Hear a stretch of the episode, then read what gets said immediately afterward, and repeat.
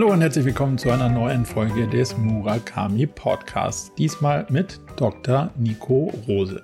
Nico war Vice President im HR-Bereich in einem Konzern, Consultant für CAM-Themen und Professor für Organisationspsychologie. Heute schreibt er Bücher und hält Vorträge. Das Ganze in einem Themenbereich, den ich persönlich ziemlich spannend finde, nämlich rund um die Frage, wann empfinden Menschen eigentlich Sinn bei der Arbeit unter anderem. Wir haben darüber diskutiert, warum er die Purpose-Fixierung in der Sinnfrage kritisch sieht und was denn vielleicht weitere Aspekte sein müssten, damit Menschen bei der Arbeit mehr Sinn empfinden. Wir haben darüber diskutiert, wie wichtig es ist, die eigenen Ziele zu gestalten oder zumindest mal mitzugestalten. Und wir haben uns der Frage genähert, wie man in dem ganzen Feld eigentlich Leistung definiert und ob man das messen kann. Ich fand es sehr spannend. Ich hoffe, ihr auch. Jetzt also direkt rein und viel Spaß bei Dr. Nico Rose. Nico, ganz herzlich willkommen mit der ersten Frage, nämlich wie stellst du dich selbst vor, wenn du nicht sagen kannst und darfst, was du beruflich machst? Mein erster Impuls wäre es gewesen, ich bin Headbanger, leidenschaftlicher Headbanger und Metalhead seit über 30 Jahren. Ist aber ein bisschen geschummelt, merke ich gerade, weil ich mittlerweile jetzt auch schon zwei Bücher über das Thema geschrieben habe und zumindest Lesungen mit den Büchern halte. Das ist meistens ein Verlustgeschäft für mich, also ich zahle da eher drauf. Okay. Aber deswegen, es ist so ein, so ein Zwischending zwischen, zwischen Leidenschaft und Beruf. Aber ich würde erstmal sagen Headbanger. Und dann sage ich immer okay. noch äh, leidenschaftlicher Papa, Katzenpapa und äh, nicht mehr ganz so leidenschaftlicher Ehemann mit 35. nein, ich, äh, das ist ja, ist ja kein Geheimnis, aber nein, also deswegen erstmal Familienvater, äh, Katzenliebhaber, Heavy Metal Liebhaber, das sind so die wichtigsten Dinge, glaube ich. Sehr gut. Wenn wir dann doch im Abend etwas weiter fortgeschritten sind und äh, wir die Kiste aufmachen, zu fragen, was du beruflich machst, was, was ist das dann, was du erklärst?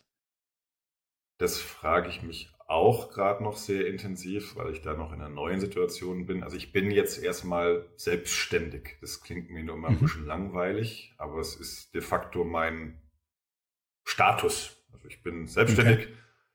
halte Vorträge für Unternehmen jeglicher Couleur, ähm, Workshops zu verschiedenen Themen, immer so im Umkreis Führung, Unternehmenskultur, solche Dinge äh, weniger klassische Trainings, weil ich irgendwann gemerkt habe, dass ich gerne einen halben Tag auch meine Ruhe habe. Also so einen halben Tag mit Menschen ist super und dann mhm. einen halben Tag wieder ruhig. Deswegen nicht so dieses klassische äh, Trainingsgeschäft.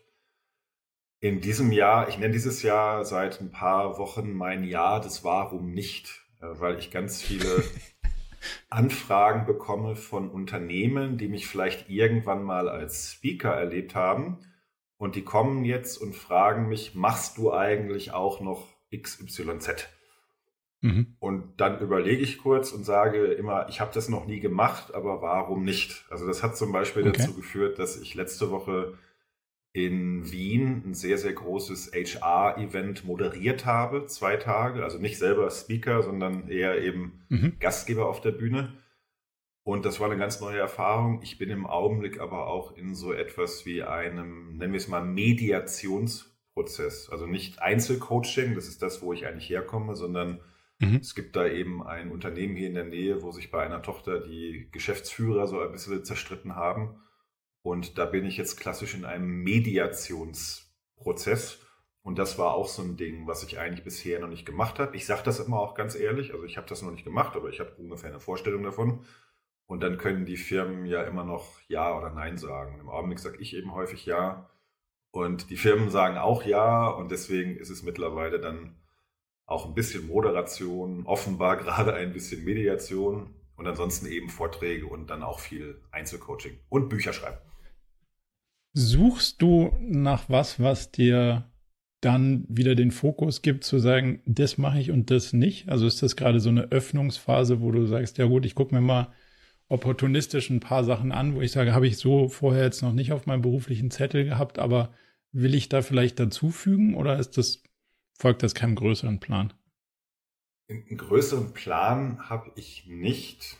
Äh, auf der anderen Seite ist die Frage trotzdem berechtigt. Also was mich mittlerweile sehr stark umtreibt, im Gegensatz zu früher, also sagen wir jetzt mal vor 15, 20 Jahren, ist die Frage, was spendet mir eigentlich Energie? Also so von innen, mhm. welche Aufgaben, welche Tätigkeiten, auch von mir aus, welche Netzwerke spenden mir als, als Wesenheit äh, Energie? Also wenn man den ganzen Tag hart gearbeitet hat, ist man natürlich körperlich kaputt. Ich hatte mich ja auch eben hier schon mal vorher offenbart im Vorgespräch. Ich bin eigentlich gerade ziemlich durch. Aber trotzdem komme ich zum Beispiel gestern aus einem Termin in, in Hamburg, der mich, ich sage jetzt mal, das ist ein großes Wort, aber seelisch sehr erfüllt hat, weil ich mich mit einer tollen mhm. Person getroffen habe und wir wahrscheinlich im nächsten Jahr ein, ein Buch zusammenschreiben wollen. Und ja, cool. was ich im Augenblick tatsächlich immer austeste, ist, wenn ich jetzt etwas Neues mache, so wie die Moderation letzte Woche, das ist ja dann sehr intensiv, zwei Tage voll durch, vorher den Tag proben äh, was macht das wirklich energetisch mit mir? Und darüber entscheide ich dann natürlich abgesehen von ein paar finanziellen Aspekten, die immer auch irgendwie im Hintergrund schwelen, will ich davon eigentlich ähm, mehr machen oder will ich davon weniger machen?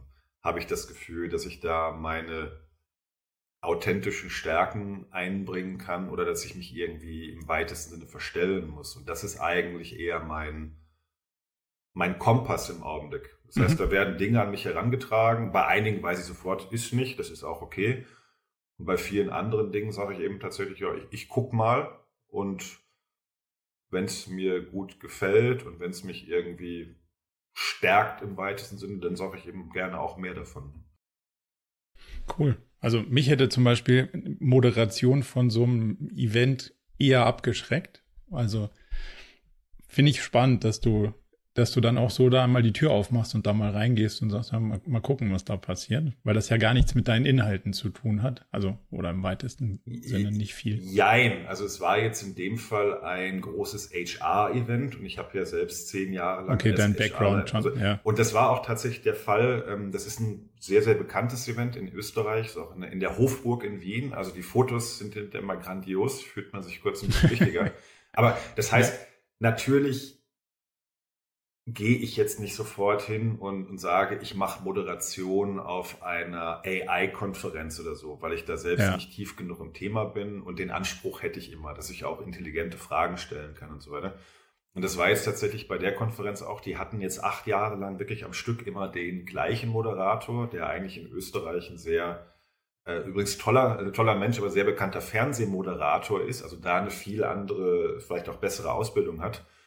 Aber sie wollten in diesem Jahr tatsächlich mal jemanden auf der Bühne, der jetzt vielleicht nicht der Ultra-Moderationsprofi ist, der dafür aber fachlich tiefer in verschiedenen Themen ist. Und so sind die dann eben auf, auf mich gekommen. Ne? Von daher, ich sag mal, wenn du jetzt als Speaker auf der Bühne stehst, dann weißt du ja ungefähr schon, dass du einigermaßen gerade reden kannst und gerade gucken kannst. Mhm. Dann ist das auch nicht mehr so ein Riesenschritt. Ich habe mich wirklich eher gefragt, ähm, ich habe schon so, so einen kleinen Narzissten in mir, wie, wie wir alle, glaube ich. Das ist ja letztlich ist das ja eine Glockenkurve, aber ich bin schon ein bisschen weiter ausgeprägt. Und dann ist ja die Frage, kriege ich auch meine 45 Minuten auf der Bühne oder, oder bin ich die ganze Zeit nur ja, derjenige, darf ich der auch sagen, was ich denke. Der, ja. der das Mikro anreicht. Und ich habe das in diesem Fall so gelöst dieses Jahr, dass am zweiten Tag tatsächlich ein Speaker ausgefallen ist, also wirklich so auf Last Notice. Und dann war die große Frage bei dem Event, machen wir einfach eine halbe Stunde Pause? Das war aber schon relativ zum Ende vom zweiten Tag. Und dann war die Befürchtung, dass viele Leute einfach abdampfen. Mhm. Dann habe ich gesagt, ja, ich, ich kenne jemanden, der gute Vorträge hält, nämlich ich. Und dann habe ich wirklich auf der Bühne einmal kurz virtuell den Hut gewechselt, habe mich selber angesagt und dann einen Vortrag gehalten und danach wieder in die, in die Moderationsrolle gewechselt. Aber also äh, Fazit erstmal total gut ich hatte ein bisschen Angst, wirklich jetzt so drei Tage mit Vorbereitung, den ganzen Tag mit Menschen. Das ist tatsächlich was, was mich schlaucht. Du hast aber als Moderator natürlich zwischendurch Zeiten, wo du auch einfach nur zuhörst, wo du dich ein bisschen sammeln kannst. Und deswegen war mein, äh, ich nenne es jetzt mal mein energetisches Fazit wirklich sehr gut und gerne mehr. Und wahrscheinlich mache ich es im nächsten Jahr wieder. Hm, spannend. Dein, dein, womit du sonst die Lücken füllst, quasi, ist ja so ein bisschen die Frage, wie, wie man Arbeit besser macht. Was muss denn besser werden aus deiner Sicht? Oh, wie viel Zeit haben wir denn? Ähm, also so viel du willst. Nochmal, ich, ich komme ja aus so einer HR-Perspektive. Ich bin von Haus aus Psychologe. Das ist das, was ich ursprünglich mal studiert habe habe meine Doktorarbeit dann aber in einem Anfall von Wahnsinn an einem Lehrstuhl für Controlling geschrieben. Also ich bin da so ein Das habe ich auch noch auf meinem Zettel. Das, äh, ah, das würde ich gerne später tiefer verstehen. Ja, aber ich sage das einmal deswegen jetzt, weil das im Grunde die, die Perspektiven sind, die ich versuche miteinander zu verheiraten. Also einerseits diese, ich sage jetzt mal eher weich anmutenden psychologischen mhm. Themen, Wellbeing, also wie können wir Arbeit so gestalten, dass es den arbeitenden Menschen möglichst gut geht. Und auf der anderen Seite finde ich es aber genauso legitim, äh, sich zu fragen, wie können denn Unternehmen möglichst profitabel arbeiten? Also e-, ehrwürdig profitabel, um es mal so zu nennen. Ja. Weil am Ende des Tages ist unternehmerische Nachhaltigkeit auch ein Aspekt von Nachhaltigkeit und die beiden Perspektiven müssen irgendwie zusammengehen. Ähm, aber das heißt, wenn ich dann auf solche Themen schaue, schaue ich jetzt zum Beispiel nicht so sehr aus der Richtung ESG. Dafür gibt es, glaube ich, andere Menschen, die viel, viel besser ausgebildet sind. Mich interessiert schon immer der einzelne Mensch, ähm, Führungskonstellationen, Teamkonstellationen und wie man das möglichst ähm, ja, profitabel, aber eben auch zum Beispiel von, von Sinn erfüllt gestalten kann. Das ist so meine Perspektive. Und da versuche ich eben mit meinem Wissen ein bisschen was besser zu machen oder, oder Impulse zu geben. Das also trifft sich ziemlich gut mit meinem Interessensfeld, nämlich wir versuchen ja so ein bisschen rauszufinden, wie man Leuten ein oder Menschen vor allem auch im Unternehmenskontext ein bedeutungsvolles, könnte man vielleicht im Deutschen auch sinnvolles Leben mhm. ähm, mehr ermöglichen kann. Und deswegen jetzt an dich die Frage, wann empfindet denn ein Mensch sein Leben als sinnvoll? Das Leben an sich oder das Arbeitsleben oder beides oder? Das eine als Teil des anderen wahrscheinlich. Äh, hm. Also das Arbeitsleben ist ja Teil des Gesamtlebens, aber woran machen denn, also wir können uns gerne auf das Arbeitsleben auch fokussieren, aber woran machen denn Menschen fest, dass das, was sie tun, Sinn hat, sinnvoll ist? Also ich kann jetzt vielleicht erstmal eine wissenschaftliche Brille aufsetzen und da eine Antwort mhm. geben, die ich auch immer so als Struktur nehme, wenn ich zum Beispiel draußen darüber spreche. Und dann komme ich gerne mit so einem 2x2 Vier-Felder-Schema daher. Das ist auch, das ist auch schön. Beratermatrix. Ja, das, das Lustige ist, es kommt gar nicht aus der, äh, aus der Beratung, es kommt wirklich aus der Forschung, aber man, man darf sich ja an die Sehgewohnheiten des Publikums, Publikums annähern. annähern. Absolut. Und dann kann ich also direkt von BCG übernehmen und weitermachen. Ja. Äh, das Modell geht zurück auf eine Arbeit von einer äh, tollen Forscherin, Amy Resnevsky, Yale School of Management. Und die ist so eine der wichtigsten Forscherinnen äh, so in diesem organisationspsychologischen Bereich zum Thema sinnvolle Arbeit, sinnstiftende Arbeit. Und sie hat vor vielen, vielen Jahren, das ist jetzt schon, glaube ich, 12, 13 Jahre alt, wie das immer so ist in der Forschung, mit vielen unterbezahlten Doktoranden und Doktorandinnen ähm, 40, 50 Jahre an empirischer Arbeit zum Thema Sinn in, in der Arbeit ausgewertet. Also es gibt ja unglaublich mhm. viele verschiedene Forschungen. An, an welchen Rädchen kann man da sozusagen drehen? Äh, vorab wichtig ist, mir geht es als Psychologe um Sinn in der Arbeit, nicht den Sinn der Arbeit. Das kann man sich auch fragen, das ist für mich aber eine philosophische oder eine, eine metaphysische Fragestellung, dafür bin ich nicht ausgebildet. Wie, wie würdest du den Unterschied einsortieren, nur dass man es nachvollziehen kann? Ja, du kannst dich ja generell fragen, ist, ist das Konstrukt Arbeit sinnvoll Arbeit, okay. oder, oder was ist der Sinn der Arbeit? Und dann wirst im generell. Ja, und dann wirst du zum Beispiel gehst du zu den griechischen Philosophen, die würden sagen, Arbeit macht überhaupt keinen Sinn.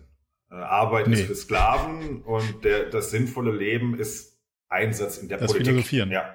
ja. Oder bei, bei, äh, bei, bei Marc, Marc Aurel findest du noch ähnliche Gedanken. Also das, der hat so in, in, in niedere und höhere Tätigkeiten unterschieden. Das lief natürlich auch nicht ohne Sklaven. Ne? Ja. Das muss man dann fairerweise auch in der Betrachtung hinzufügen. Das stimmt. Und dann hast du vielleicht so Ideen ne, wie Ora et Labora, also äh, harte mhm. Arbeit bringt dich näher zu Gott. Oder äh, Tolstoi hat, glaube ich, mal geschrieben, dass gute Arbeit dem Menschen Würde, eine eigene Form von Würde verleiht. Da kann ich auch ganz gut mitgehen. Aber das ist alles so, was ist der Sinn der Arbeit? Und als Psychologe, die wir heute in der Regel versuchen, empirisch naturwissenschaftlich zu arbeiten, kann man ja Leute einfach mal fragen, sag mal, wie sinnvoll erschien dir deine Arbeit in den letzten paar Wochen? Kreuze an von 1 bis 10 oder 1 bis 100. Und dann kannst du natürlich mal schauen, wie schwankt das bei den Menschen über die Zeit hinweg? Oder wie schwankt das eben auch zwischen Menschen? Und dann kriegst du unterschiedliche Werte. Und dann kannst du ja mal anfangen, ein bisschen zu rechnen. Das ist, äh, das, ist das Vorgehen in der, in der empirischen Forschung. So.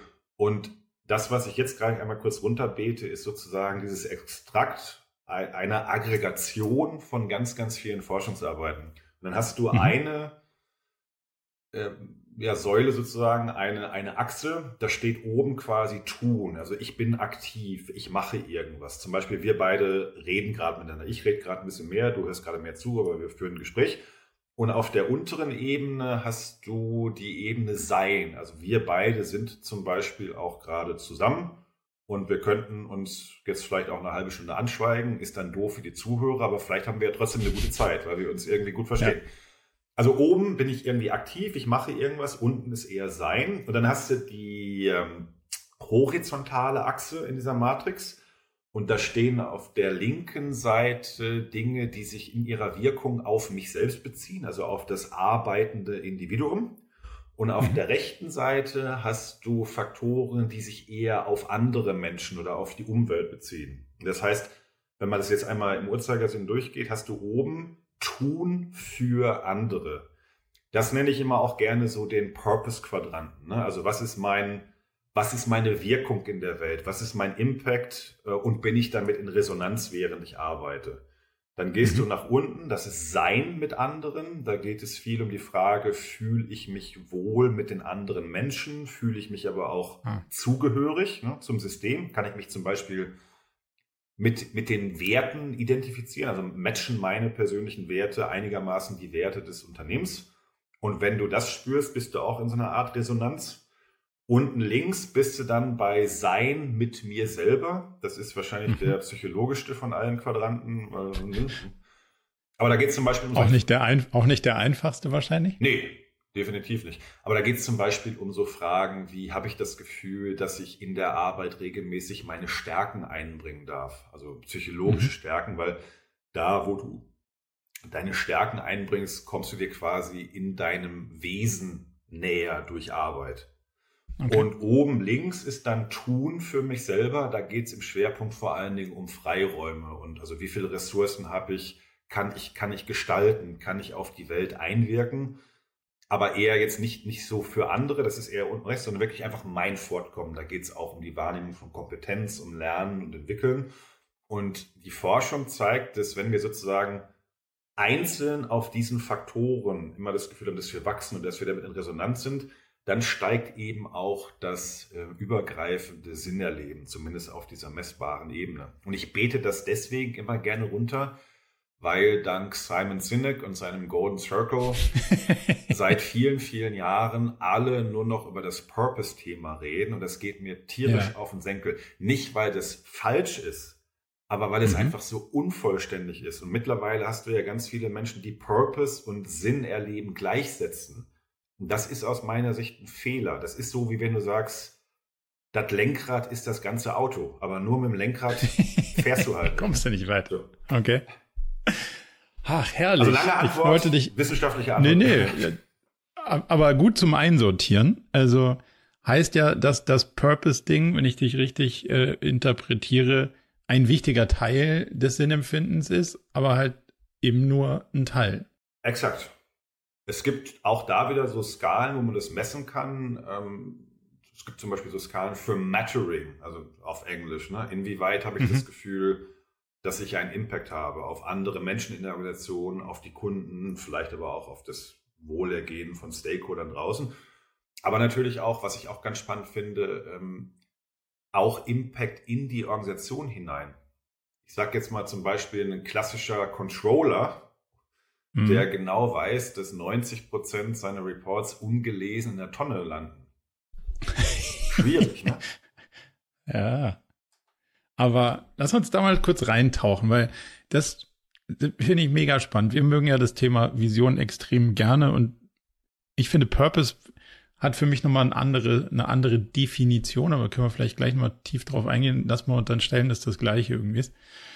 Mm, dann gibt's ja der, den einen Kritikpunkt, den ich oft habe, dass die Unternehmen sich ja sehr gerne selbst in ihrer Vision sehen. Also mhm. auch so ein bisschen den, ah, wir müssen groß werden, dann ist das gut. So und das ähm, Marktführerschaft und solche Sachen, das ist ein bisschen angestaubt, aber man findet es ja noch durchaus oft. Und ähm, weil sie es nicht aufgeben wollen, stellen sie daneben noch einen Purpose und der macht dann was für andere. Aber eigentlich will ich immer noch ziemlich mhm. groß und einflussreich werden. ja. Dann denke ich mir so, ja, das hat für mich so ein Spannungsfeld, weil das eine zu machen führt ja idealerweise zum anderen, sich nämlich rein zu versetzen, was ist denn vielen anderen Menschen wichtig. Wenn ich das gut verstanden habe, werde ich automatisch vielleicht auch groß und erfolgreich. Andersrum meiner Erfahrung nach eher selten. So, ähm, wie stehst du zu, wenn schon Purpose, dann müssen wir uns auch um uns selbst kümmern, ein bisschen? Also muss die Größe des Unternehmens oder unser Erfolg, gehört das in die Geschichte oder ist das eine Residualgröße von, wenn wir uns um die anderen, um den sinnvollen Impact kümmern und das gut und schlau machen, mhm. wird schon der Erfolg bei rauskommen? Mhm. Das ist eine super Frage. Ich, ich nehme mal eben kurz ein bisschen Anlauf. Ich habe ja eben schon mein, mein Jahr des Warum nicht eingeführt. Ich habe ja. ungefähr in einem Monat noch ein Warum nicht, mhm. weil ich nämlich zum ersten Mal ein Unternehmen auch zwei Tage bei so einer Art Werte-Workshop unterstütze. Also ich habe immer schon okay. mal so punktuell als Impulsgeber mitgewirkt, aber ich habe noch nie mit einem Unternehmen daran gearbeitet, die noch überhaupt nichts haben, sozusagen da diesen Grundstück aufzubauen. Und eine Frage, die ich in einem der Vorgespräche gestellt habe, ist, na, wofür brauchten ihr das? Also was ist, man hat ja dann hinterher irgendwie Worte auf, auf einem Poster oder, oder im ja. Internet. Und in der Küche. In, in der Küche, genau. Win. Ähm, äh, eine Frage war tatsächlich, also was macht ihr damit? Wer soll das sehen? Ist das nur für innen, für euch oder wollt ihr das auch ins Internet stellen, wo es dann auch Kunden oder von mir aus auch, was weiß ich, Aktienanalysten lesen können. Und das ist jetzt der Punkt, auf den ich hinaus will. Wenn du das Ganze im weitesten Sinne nutzt, egal ob das jetzt ein Wertestatement ist oder ein Purpose Statement, ne, gibt es ja viele verschiedene Ausprägungen, um das auch nach außen zu kommunizieren, also Richtung meinetwegen Bewerber, Bewerberinnen, aber vielleicht auch Finanzmarkt, dann bist du ja schnell bei dem, was Niklas Luhmann so die, die Schauseite vom, vom Unternehmen nennt. Also das, was wir so nach außen darstellen, wie wir, wie wir sein wollen.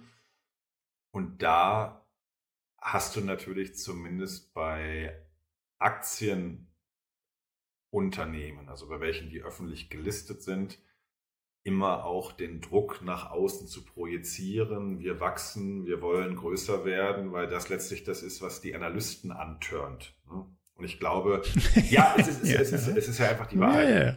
Ähm, deswegen finde ich das übrigens manchmal spannender, bei Familienunternehmen zu arbeiten, die noch wirklich in Familien handeln. Es hat auch Schattenseiten, aber ich habe ja zum Beispiel Mit, mit Bertelsmann bei einem sehr, sehr großen Familienunternehmen gearbeitet. Bertelsmann ist zwar gelistet, aber die Anteile werden nicht öffentlich gehandelt. Und da hast du äh, bei, bei aller Kritikwürdigkeit auf jeden Fall ein deutlich langfristigeres Denken. Also die denken wirklich so in, in Generationen, in Dynastien und machen sich in ihren Entscheidungen deutlich unabhängiger von den Erwartungen zum Beispiel vom Kapitalmarkt. Also natürlich müssen mhm. die auch irgendwann mal Kredite aufnehmen und ich glaube, dass in einer solchen Situation der Druck, solche Dinge reinschreiben zu müssen, einfach ein bisschen kleiner ist. Aber wenn du am Aktienmarkt gelistet bist, dann kannst du, glaube ich, fast gar nicht mehr anders als heute reinzuschreiben, wir wollen die Allergeilsten und die Allergrößten sein, weil das dazu führt, dass die Menschen in dich investieren.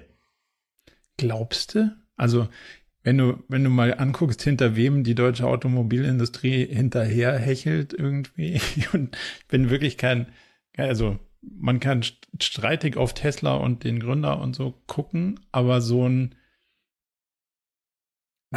ich will der Größte sein Ding versus, also der hat mit Sicherheit eine solide Hybris, aber da ist ja doch durchaus der inhaltliche, die inhaltliche Vision treibend und residual ist, komischerweise verkaufen sie die meisten Autos. Oder zumindest mal das meistverkaufte Auto ist eins von denen. Ja, wobei, ich sage nicht, ich sag nicht, dass es unbedingt das Erfolgsrezept ist. Ich, ich kann, ich versuche mir nur ja. herzuleiten, warum sie es tun. Wo es herkommt. Warum sie es tun. Ja. Nicht, dass das zwingend, ich glaube nämlich auch eher, sinnvoll dass, ist. Dass du, ähm, also ich, ich erinnere mich immer, äh, weil ich so in Vorbereitung auf mein Promotionsstudium damals, ich bin ja als Psychologe wirklich ohne, ohne Kenntnisse in BWL dann an diesem Lehrstuhl gelandet und es war auch in vielerlei Weise sehr schrecklich, aber das war damals meine Entscheidung. Und das klingt aber geil. Ja, ähm, meine Eltern haben immer gesagt, Junge, du wirst froh sein, wenn du es gemacht haben wirst. Also Futur 2 ja. und im, im, Futur 2 haben sie auf jeden Fall recht. Also ich bin froh, dass ich es ja. gemacht habe. Im, Im Präsens da in so einer Situation drin zu stecken, war nicht immer so lustig. Aber der Punkt ist, ähm, ich habe dann natürlich auch mal angefangen, so die Granden der, der Wirtschaftswissenschaft zu lesen und bin dann natürlich irgendwann auch mal bei, bei Peter Drucker oder, oder Peter Drucker gelandet. Mhm. Und uh, the, the, er hat ja irgendwie gesagt, the, the first and basically only reason for, for a company is to create a customer. To create a customer. Also ja. der Grund, warum du ein Unternehmen baust, ist, weil du Kunden haben willst und, und, und Kunden glücklich machen möchtest. Und ich glaube, wie du schon gesagt hast, wenn du das richtig gut machst, dann brauchst du es nicht mehr extra draufschreiben, dass du es machen willst. Ja. Wenn wir nochmal bei diesem Sinnempfinden und dem Visionsthema und dem nach innen wirken bleiben, bin ich immer in Diskussionen so, sagen wir mal, recht strikt, wo es darum geht, dass eine HR-Abteilung zum Beispiel, ist ja das Feld, in dem du dich gut auskennst, die sagen dann ganz oft, naja, ja, wir müssen irgendwie für uns selbst ein Leitbild entwickeln, weil unser interner Kunde sozusagen ist ja dieses Unternehmen und uns geht es darum, schnell die Leute zu heiern, die wir brauchen und ja, die, die wir haben, müssen wir auch irgendwie halten und dann müssen wir noch ein bisschen für die gute Kultur sorgen und wir haben ja mit dem Außen eigentlich gar nichts zu tun. Deswegen brauchen wir eine eigene Vision und einen eigenen Purpose und wie sie es auch alles nennen wollen. Ich bin da so ein bisschen bei der, trotzdem geht es ja ums große Ganze, also darum, dabei zu helfen, jemanden auf den Mond zu schießen ist ja trotzdem auch dann der visionäre Teil, wo ich sage, ja gut, dafür brauche ich vielleicht ein paar Piloten, ein paar Ingenieure und muss dafür sorgen, dass die alle dabei bleiben und was können und auch Bock drauf haben. Aber es geht ja trotzdem um die Sache und nicht nur um, naja, ich besorge halt die schlauesten Leute und was die dann hier machen, ist mir eigentlich auch ziemlich egal. Glaubst du, dass aus dem einen oder aus dem anderen Bild mehr oder weniger Sinnempfinden resultiert? Oder sagst du aus einer, aus einer psychologischen Perspektive ist es eigentlich auch, kann man machen, wie man will? Ich jetzt auch ganz viele Blickwinkel zu. Ich muss das mal ein bisschen sortieren. Also ich kann dir erstmal, glaube ich, wieder ein Stück weit herleiten, warum man das so häufig sieht. Jetzt auch HR-Leitbild und so weiter. Äh, der Vorwurf der HR-Abteilung ja schon seit vielen, vielen Jahren gemacht wird, ist, dass sie nicht strategisch genug arbeiten, dass sie nicht genug zum Unternehmenserfolg beitragen und so weiter und so fort. Und ich glaube, dass deswegen bei, bei denen, die es gut machen wollen und die ehrgeizig sind, in den letzten Jahren eben auch so ein Druck entstanden ist, sich dahingehend mhm. zu professionalisieren. Und dann guckt man eben, welche Tools sind da vorhanden und dann fängt man so ein bisschen an, das zu, zu emulieren. Dann haben wir jetzt eben auch unsere, unsere HR-Vision, unser HR-Leitbild. Das ist vielleicht erstmal auch gar nicht so verkehrt, weil viele HRler letztlich auch so kleine verwundete Seelen sind. Die wissen nämlich genau, dass sie in der unternehmensinternen Wichtigkeits- und auch Gehaltshierarchie meistens relativ weit unten angesiedelt ist. Das ist auch kein großes Geheimnis. Mhm. Und deswegen geht es ja vielleicht auch darum, so ein bisschen ein Standing aufzubauen, eine eigene Identität zu entwickeln und zu sagen, guck mal, wir sind auch wichtig, wir sind auch wer. Das ist der Teil, den ich jetzt psychologisch sozusagen nachempfinden kann. Jetzt ist die andere mhm. Frage, ist es, ist es wichtig, ist es sinnvoll? Am Ende des Tages, glaube ich, in der reinen Lehre hast du, hast du eine Unternehmensstrategie. Vielleicht, wenn es ein großes Unternehmen ist und du hast verschiedene Divisionen, haben die Divisionen nochmal unterschiedliche Strategien, so wie bei Bertelsmann, aber eigentlich hast du erstmal eine Unternehmensstrategie. Und dann ist es, glaube ich, schon erstmal gut und richtig zu überlegen, was kann ich als Abteilung XYZ dazu beitragen. Also wie möchte ich jetzt die Ziele auf der oberen Ebene so herunterbrechen, dass sie für uns Sinn ergeben, sodass bei uns alle verstehen, was ist eigentlich unser Beitrag zu dem großen ganzen Strategie oder Purpose oder Vision. Also auch da gehe ich noch mit wenn es natürlich im Endeffekt dazu führt, dass du dir da so eine eigene kleine, kleine Welt bastelst und hast ganz viele Schaubildchen und eine Vision und die dockt aber an nichts vom Rest an und ist nicht in Resonanz mhm. mit der größeren Strategie, dann ist es halt wieder so ein bisschen Pippi Langstrumpf. Ne? Aber also ähm, ich, ich mag diesen Pippi Langstrumpf, weil das heißt ja, ich mache die Welt, wie sie mir gefällt. Und das trifft ziemlich genau meine Analyse der Ursache, warum da, also neben dem, was du angeführt hast, möglicherweise noch ein Grund für ist, dass möglicherweise das, was da oben steht als Vision, so schrecklich keine ist. Wir machen, also recreate the future, bla bla bla. Hm. Also alles, was man so trefflich auf den Bus kleben kann, und dann findet keiner sich so richtig dahinter abgeholt, weil es eben nicht ist, super, wir sorgen dafür, dass wir jetzt hier jemanden auf den Mond schießen. Ja. Und aus dem Vakuum heraus kommt dann der, aber, und da, da wollte ich an deinen Punkt anschließen, dann macht man sich halt nur seine kleine Welt, wie sie einem gefällt. Ich würde aber dafür aufrufen, dann lass doch die große Welt, die ganze Unternehmenswelt so machen, wie man glaubt, dass sie uns und hoffentlich dann auch den anderen gefallen würde. Mhm. Also dann eher vielleicht so, aus der Perspektive die Gesamtunternehmensvision oder Purpose zu formulieren, ist meiner Meinung nach der zielführendere Ansatz. Ja, Punkt. Also wenn, wenn man das Gesamtsystem damit erfassen und aufladen kann, ist das mit Sicherheit sinnvoller. Ich wollte nur einen Einsatz anschließen an deine Beobachtung. Ich glaube auch, dass die meisten Unternehmen keine Strategie haben. Also sie haben, das auch. Sie haben Teile von Strategien, mhm. Aber es fehlen meistens ein, ein paar Punkte. Also zum Beispiel, wenn ich zurückschaue auf meine Zeit bei Bertelsmann. Jetzt muss ich dazu sagen, ich war ja im Corporate Center, also mhm. ein Stück weit entrückt von den tatsächlichen Geschäften. Das ist ja dann sind die verschiedenen Divisionen. Und wenn ich zum Beispiel. Das, was die immer so als Elfenbeinturm bezeichnen, die anderen, oder? Ja, also Elfenbein war da jetzt in Gütersloh nicht so viel, aber wir hatten, wir hatten noch viel aber, schweres Holz aus den 70ern. Ja.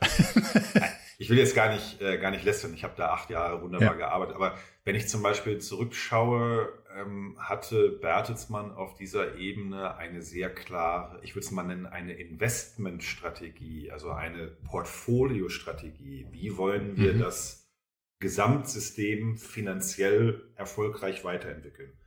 Da würde ich sagen, ganz klarer Haken. Das hat der CEO und auch alle Stakeholder haben das immer wieder heruntergebetet. Das konnten wir auch alle sozusagen dann irgendwann nachts aufsagen.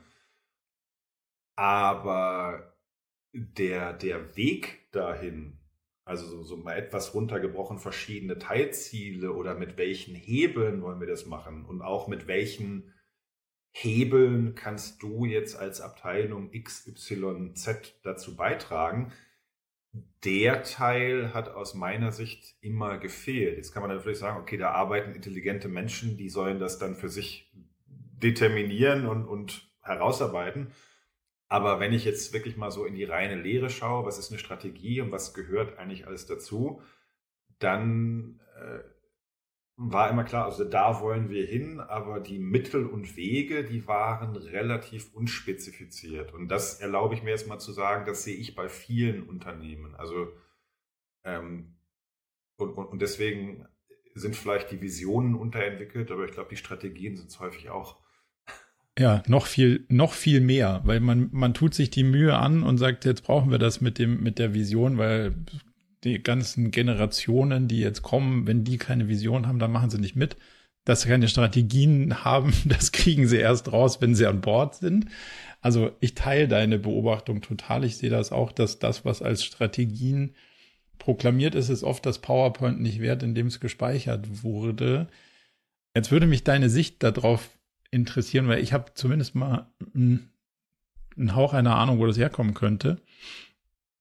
Um es vielleicht ein bisschen klarer zu machen, das, was als Strategie oft da steht, ist dann, wir investieren in die Sachen, die uns richtig weit nach vorne bringen. Das ist ungefähr so, wie wenn ich ein Portfolio bauen will, wie du es gerade beschrieben hast. Wir investieren in die Wertpapiere und die Anlagemöglichkeiten, die uns die beste Rendite bringen. Und das ja. wird dann als Strategie verkauft. So. Und, aber was er fehlt ist, wir investieren in südamerikanische ähm, quasi Aktien, die sich mit irgendwas aus der Extraktion aus dem Boden beschäftigen oder in nordamerikanische äh, Tech-Werte. Das ist der Unterschied. Das wären wirklich Hebel, wo ich sagen würde, so kann man drauf wetten, kann funktionieren, kann aber auch nicht funktionieren, aber wissen wenigstens alle Beteiligten klar, wo es lang geht und wo nicht. Meine, und das, das ist nur eine Hobbypsychologenbetrachtung, deswegen freue ich mich auf deinen Blick als Profi. Das liegt viel davon, glaube ich, auch mit, man kann ja so, so trefflich falsch liegen, wenn man es konkret macht. Und in so einer Etage will man gar nicht so konkret falsch liegen, eigentlich. Würdest du sagen, da könnte ein Großteil der Ursache drin liegen? Großteil weiß ich nicht, aber natürlich eine der Ursachen. Ne? Also da, wo du klare Ansagen machst, kannst du auch klar widerlegt werden. Und das ist dann mhm. auf dem Level nicht mehr gut für die eigene Karriere. Es sei denn, wenn man schon ein paar Mal falsch gelegen hat und immer weiter nach oben ähm, katapultiert wird. Das gibt es ja auch. Also fail, fail forward. Fail, fail forward to the C-Suite. Äh, dann muss ich sagen, da war Bertelsmann, wenn ich, also ich, ich kenne das Unternehmen einfach am besten, weil ich da die längste Zeit mhm. Da waren sie dann schon noch ein bisschen ähm, konkreter. Also ich war da von 2010 bis Ende 2018 und 2012 oder Ende 2011 ist Thomas Rabe, der jetzige CEO, an Bord gekommen, der vorher lange CFO war, der vorher lange, also der kommt eigentlich eher aus dem Bereich Investmentbanking, Portfoliosteuerung. Das ist natürlich auch seine, seine Welt. Und er hat schon immer sehr klar gesagt, wir gucken uns das aktuelle Portfolio an, ne? wo wollen wir umsatzmäßig in dem und dem Zeitraum stehen und wie wollen wir uns aber auch ein Stück weit unabhängig machen von, von bestimmten Schwankungen. Er hat dann zum Beispiel, glaube ich, korrekt festgestellt, Bertelsmann war damals noch zu stark abhängig vom klassischen Mediengeschäft. Mediengeschäft mhm. heißt meistens Werbegeschäft. Werbegeschäft ist volatil, weil immer wenn die Konjunktur einbricht, werden als erst in Deutschland werden als erstes Marketingausgaben zurückgefahren in Amerika werden in Amerika erstes, aufgedreht. In Amerika werden als erstes Leute gefeuert, weil das einfacher ist. Ja. In Deutschland werden die Werbeverträge gekündigt. Und dann hat er natürlich auch festgestellt, wir sind immer noch zu stark abhängig von Umsatz aus Deutschland und aus Europa. Und deswegen war eine der Devisen, wir wollen gerne in anderen Märkten investieren. Und wir wollen investieren in Geschäfte, die antizyklisch funktionieren zum, zur allgemeinen Konjunktur. Platt gesagt, wenn die Konjunktur nicht so gut läuft und Leute ihre Arbeitsplätze verlieren, äh, bilden sie sich in der Zwischenzeit vielleicht ja mal fort. Und deswegen hat Bertelsmann in den letzten Jahren, insbesondere in äh, Brasilien, also ein Kriterium, anderer Markt, aber mhm. zum Teil auch in Indien, sehr stark in äh, Fortbildungs-, in, in Bildungsgeschäfte investiert, als sozusagen antizyklisch zu Europa und auch antizyklisch zum Werbegeschäft.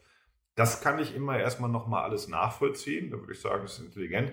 Was mir dann äh, so ein Stück weit häufig darunter gefehlt hat, ist, na, aber was wollten ihr denn jetzt von mir? Also was heißt das für mich, für meine, ich bin ja, ja, jetzt selbst kein Portfolio Manager, ich bin, ich bin Recruiter, ich bin Employer Brander oder ich bin da und da. Also dieses, ähm, und jetzt können wir wieder sagen, okay, das ist ja dann eure Aufgabe als HR-Abteilung, da euch Gedanken zu machen und daran anschlussfähig zu werden. Aber es, es war mir häufig noch ein Tacken zu weit weg, zu hoch aggregiert, auch wenn ich das alles mhm. verstanden habe. Da hätte man, glaube ich, noch mehr darüber sprechen können, was sind denn jetzt aber auch genau die Mittel und Wege, um da hinzukommen und nicht nur, was sind die Ziele. Ist das aus deiner Perspektive auch ein Grund dafür, warum dieses Purpose-Ding in Teilen überbewertet wird, weil zu weit weg von meinem täglichen Tun, also selbst wenn es gut gemacht ist? Ja, ich, ich finde das mit dem Purpose vor allen Dingen deswegen schwierig. Ich argumentiere jetzt mal wieder aus meiner HR-Sicht. Ich spreche ja häufig mit HR-Menschen. Also ein, ein Werkzeug, ein Tool, irgendwas ist ja für mich dann interessant, wenn ich es benutzen kann und wenn ich auch durch die Benutzung das Ergebnis erziele, was ich mir erhoffe. Stichwort, also wir mhm. Psychologen nennen das Selbstwirksamkeit. Ne, ich will irgendwas, mhm. ich tue irgendwas und ich merke, dass es funktioniert. Das ist Selbstwirksamkeit. Der Purpose, so wie ich ihn verstehe, ist ja am Ende des Tages schon sehr eng angebunden an das Geschäftsmodell. Also mhm. Äh, er weist vielleicht darüber hinaus und den Mehrwert, den wir in der Welt noch erzielen, aber am Ende des Tages ist der Purpose sehr eng verbunden mit dem Geschäftsmodell. Wer kann Einfluss nehmen auf das grundsätzliche Geschäftsmodell? Das kannst du als Inhaber, wenn du ein Unternehmen besitzt. Das kannst du vielleicht noch als, als Aufsichtsrat und ähm, Mitglied des Vorstands oder der Geschäftsführung. Aber darunter hast du in der Regel ja gar nicht die Macht, um sehr grundlegend auf den Purpose irgendwie einzuwirken. Und deswegen ist da für mich schon mal die erste Abbruchkante.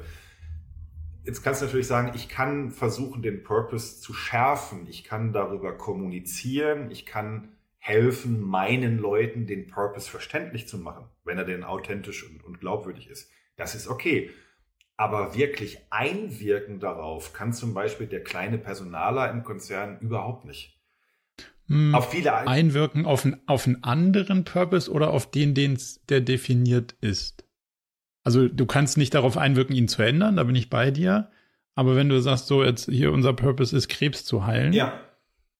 dann könntest du ja sagen, da habe ich aber die schlauesten Forscher hier an Bord geschleppt und also wenn es einer kann, dann die wirkst du ja schon drauf ein.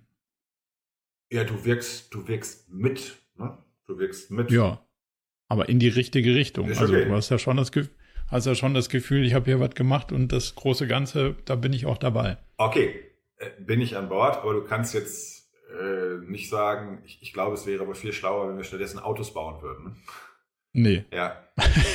also, was, ich, was ich eigentlich sagen will, ist, wenn ich nochmal auf dieses Vier-Felder-Schema äh, zurückkehre. Mhm. Wie Menschen den, den Zusammenhalt, die Zusammenarbeit mit anderen Menschen erleben. Also unten rechts, ob er, ob, ob Menschen ähm, Gelegenheit bekommen, zum Beispiel durch Jobcrafting äh, Aufgaben machen zu dürfen, die, die ihnen Freude bereiten, die nah an ihren Stärken liegen, wie in dem Unternehmen geführt wird, sodass Menschen möglichst viel Freiraum und Autonomie zuteil wird. Das hast du, glaube ich, auf diesen Mittelmanagement-Ebenen viel, viel besser in der Hand und kannst da viel besser drauf einwirken als auf dieses übergreifende Purpose-Thema.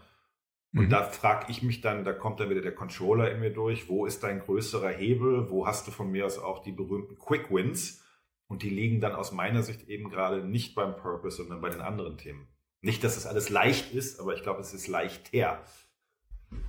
Jetzt hast du gerade gesagt, da einzusetzen, wo die eigenen Stärken sind und wo es auch Freude macht. Oder mhm. kriegt den Lord dort nicht mehr ganz zusammen. Irgendwie so. Aber ich, irgendwie so. Ähm, Jetzt habe ich das Buch von Agassi gelesen. Der kann Tennis spielen. Ja. Ziemlich gut. Aber er hatte so hart keinen Bock drauf, wenn man es irgendwie so, so zusammenfassen ja. darf, dass irgendwie die Stärken und die Freude nicht im gleichen Spielfeld lagen. Würdest, also, das ist ein No-Brainer zu sagen, ich liebe Tennis spielen und ich bin der beste Tennisspieler, dann spiel Tennis. Go for it. Ja was mache ich, wenn es nicht, wenn das nicht übereinstimmt, wenn meine Stärken und meine, das, was mir Freude macht, nicht übereinander liegen? Dann lieber den Stärken folgen oder der Freude. Äh, das war jetzt eine super Steilvorlage, weil Andre Agassi in vielen meiner Vorträgen, ich habe den wirklich drin. Ich habe nämlich selbst so eine bundesdeutsche Tennisjugend durchlitten und Andre Agassi war damals mein großes Vorbild. Ah, gut. Und Dazu muss ich jetzt einmal kurz ausholen. Und zwar haben wir in, in meinem Bereich der Psychologie ein anderes Verständnis von Stärken als das, was wahrscheinlich du jetzt hören würdest, wenn du in die Fußgängerzone gehst und 100 Leute mhm. fragst, was sind deine Stärken. Was mhm. ich bei Andrew Agassi, das sage ich auch in den Vorträgen mal so sehe, ist, Andrew Agassi ist laut Statistiken einer der zehn besten männlichen Spieler aller Zeiten. Also du kannst es ja auswerten. Gewonnene Spiele, Gewinn, Verlust-Ratio und so weiter. Er ist wirklich einer der All-Time Greats. Und gleichzeitig hast du völlig recht. Ich habe das Buch hinter mir im Regal. Der war ja ab dem achten Lebensjahr ständig in irgendwas äh, zwischen Burnout, Tranquilizern, Drogen, Selbstmordgedanken. Dann kam ja bei ihm noch die Geschichte hinzu, dass er äh, ja irgendwann eigentlich keine Haare mehr hatte, aber immer noch, der ja, hat ja jahrelang mit Perücke gespielt, ne? das wissen die meisten Leute gar nicht. Mhm. Und ich glaube, den jungen Leuten, wir sind ja ungefähr Gleichheit, müssen wir noch kurz erklären, Andrew Agassi könnt ihr googeln. ja. Na, ich habe das neulich erlebt. Ich, ich habe dann einen Vortrag gehalten, da waren die meisten Leute eher so Ende, äh, Ende 20. Die haben mich dann einmal doof angeguckt, weil für die ist der, ist der nicht mehr präsent. Wer ist das? So, äh, der Punkt ist, Andrew Agassi hat eine große Kompetenz im, im Tennisspielen. Er hat also ein enorm ausgeprägtes Skill-Level erreicht. Mhm. Wir versuchen aber psychologische Stärken nicht mit Skills zu verwechseln. Okay. Psychologische Stärken, so wie wir das verstehen, ist eher eine, und da gibt es Tests für, also es gibt verschiedene Systeme, kannst du testen, ist eher eine Form von äh, Energie, die in dir schlummert. Also etwas, was du durch Tun in die Welt bringen willst. Mhm. Das ist eine Ebene darunter. Und wenn es gut läuft, finden Menschen in ihrem Leben etwas, ähm, was sozusagen aus, aus diesen authentischen Stärken heraus gespeist wird. Und weil man diese Energie in die Welt bringen will, fängt man an zu üben. Man fängt an, sich Kontexte zu suchen. Äh, in, und dann wird man sozusagen durch Übung besser Gut. Und das mhm. Skill-Level steigt auch, aber es wird sozusagen authentisch aus dem Inneren heraus gespeist. Ähm, das andere Gegenbeispiel ähm, neben Andrew Agassi bin immer ich selbst. Äh, nämlich mit, mit meiner, okay. ähm, mit meiner Promotion im Controlling. Ähm, ja. Das war damals eine, also man könnte auch sagen, das, was wir unter Stärken verstehen, ist eng verbunden mit intrinsischer Energie. Also was macht dir aus dir heraus mhm. Freude? Was willst du in die Welt bringen? Und ich habe da. So ein bisschen value-based. Geht das so in diese VIA-Richtung? Ja, genau. VIA Lustiger, also der, der Test, mit dem ich häufig arbeite, ist, der wird meistens abgekürzt mit VIA-Test. Den kann man kostenlos im Internet machen unter VIA Character.org. Und VIA stand ursprünglich mal für Values in Action, also Werte mhm. in Aktion. Ich weiß nicht, warum man das immer rausgekürzt hat. Ich finde das genial. Aber der Punkt, auf den ich hinaus will, ist, ähm, ich habe damals diese, diese Entscheidung komplett karriere-based getroffen. Also ich war, ich war zwei Jahre bei L'Oreal. Das war mein erster Job nach der Uni. Okay, Wirtschaft ist toll, kannst viel Geld verdienen. Aber du bist ja Psychologe im Business und du hast überhaupt keine Ahnung vom Business. Also du sprichst die Sprache nicht. Ein guter MBA wäre damals finanziell nicht drin gewesen. Also Plan B, kannst du ja vielleicht mal gucken, ob du einen Doktorvater findest, der dich fachfremd aufnimmt. Dann wird der mhm. Korridor schon mal sehr eng. Dann sollte es ja. auch noch ein ganz toller Name bei der Uni sein, weil ich vorher bei L'Oreal gelernt hatte, dass es sowas wie Uni-Rankings gibt. Das wusste ich früher gar nicht. Ich bin in Münster studieren gegangen, weil ich dachte, in Münster ist schön, kannst du um Aasee joggen. So habe ich mich für Münster entschieden. Ja. Und dass es sowas wie, wie Wertigkeiten gibt, das habe ich erst durch den Job gelernt. Das waren die beiden Suchkriterien. Finde Doktorvater in BWL, der dich fachfremd aufnimmt, gute Uni.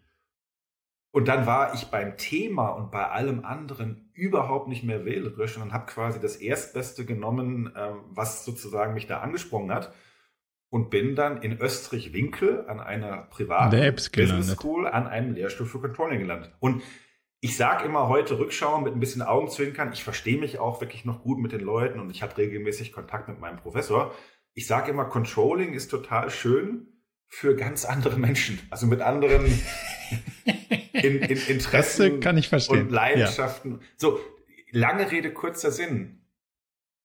Welche Abschlussnote habe ich? Summa cum laude. Hätte ich mich zwischendurch ein paar Mal fast weggetan, das ist der andere Teil von der Wahrheit. Aber ich bin einfach, wenn ja. ich will, ein relativ schlaues Kerlchen. Ich bin auch durch meine Tennisgeschichte damals so, also gewinnen wollen. Durchbeißen. Durchbeißen. Du stehst alleine auf dem Platz und entweder verlierst oder gewinnst. Das habe ich auch mitgegeben bekommen von, von zu Hause und so. Und natürlich, nicht natürlich, aber ich habe am Ende summa cum laude abgeschlossen, habe aber viereinhalb Jahre komplett neben meinen Stärken und in gewissem Maßen auch meinen Interessen hergelebt. Und ähm, mhm. deswegen ist aus meiner Sicht eine Stärke eher etwas, was dich durch die Benutzung stärkt, also was dich in der Ausübung stärkt.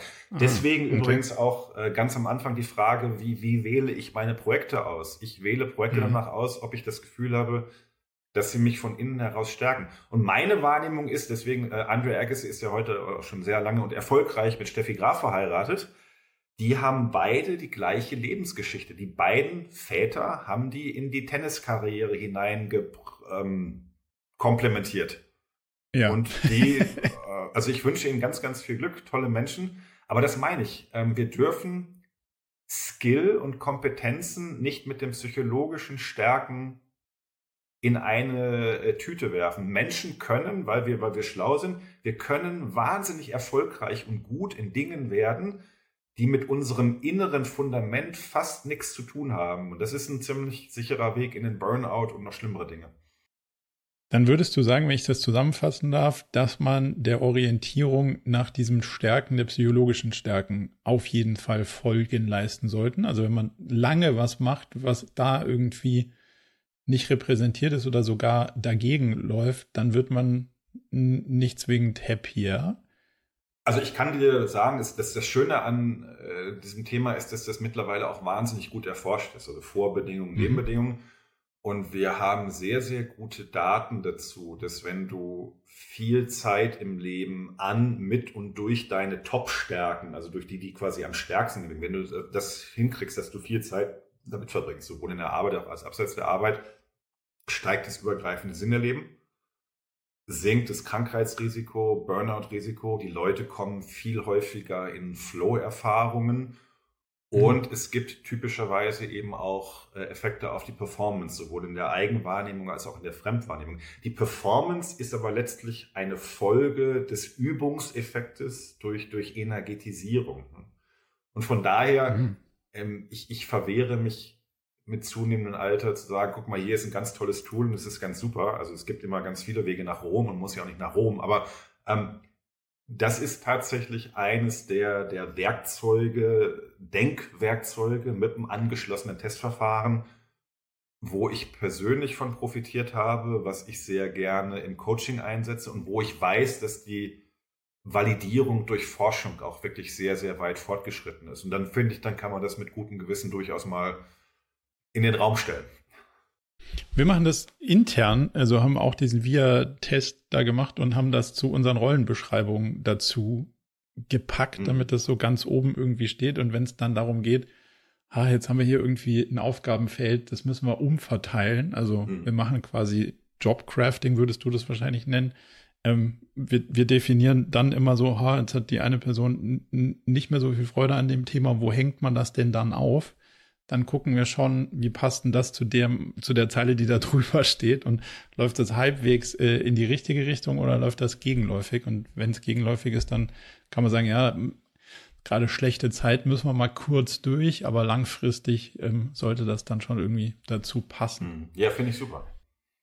Jetzt waren wir ganz, ganz lange bei dem Thema Skills. Und ich habe so ein Video gesehen, ähm, vielleicht kennst du, ich weiß nicht, wie der wie der Typ heißt, den ich gesehen habe, aber so ein Schlagzeuger mit einem relativ langen Bart, der schlagzeugt vor sich hin und ähm, spielt eigentlich Maschinengewehr-Sounds. Also ich hätte el, nicht gedacht, dass man so. Estepario, glaube ich, ne? Das ist so ein, so ein Spanier oder irgendwas. So ein Spanier, ja, ja, ja, genau. Also der, ja. der spielt so schnell, dass ich gedacht habe, naja, also Hut ab und währenddessen trinkt er noch Kaffee. Ja.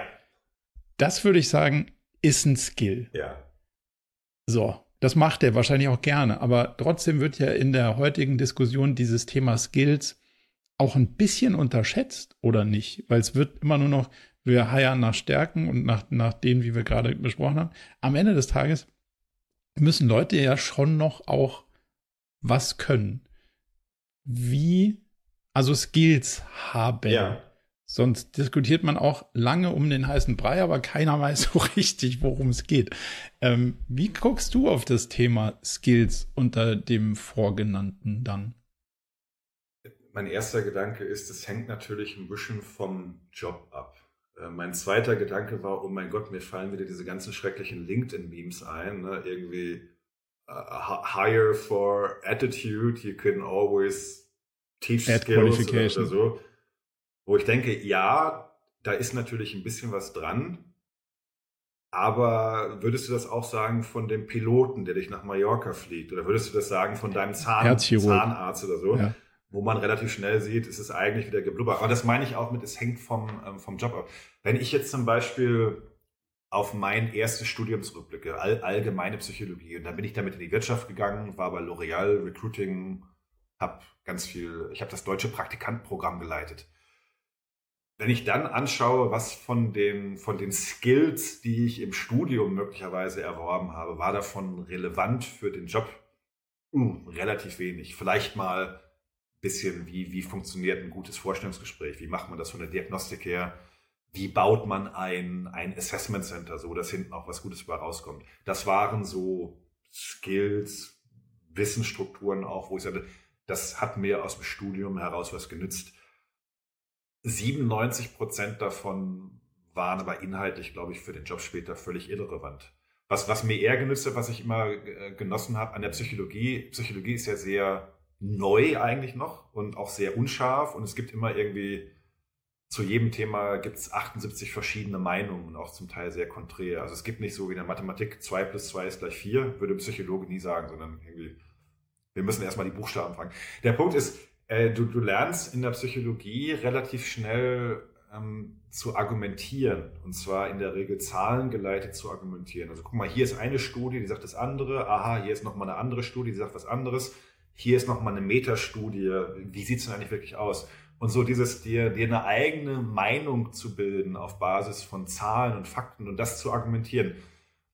Das habe ich eigentlich aus dem Studium mitgenommen und das hat mir immer sehr geholfen. War inhaltlich relativ wenig.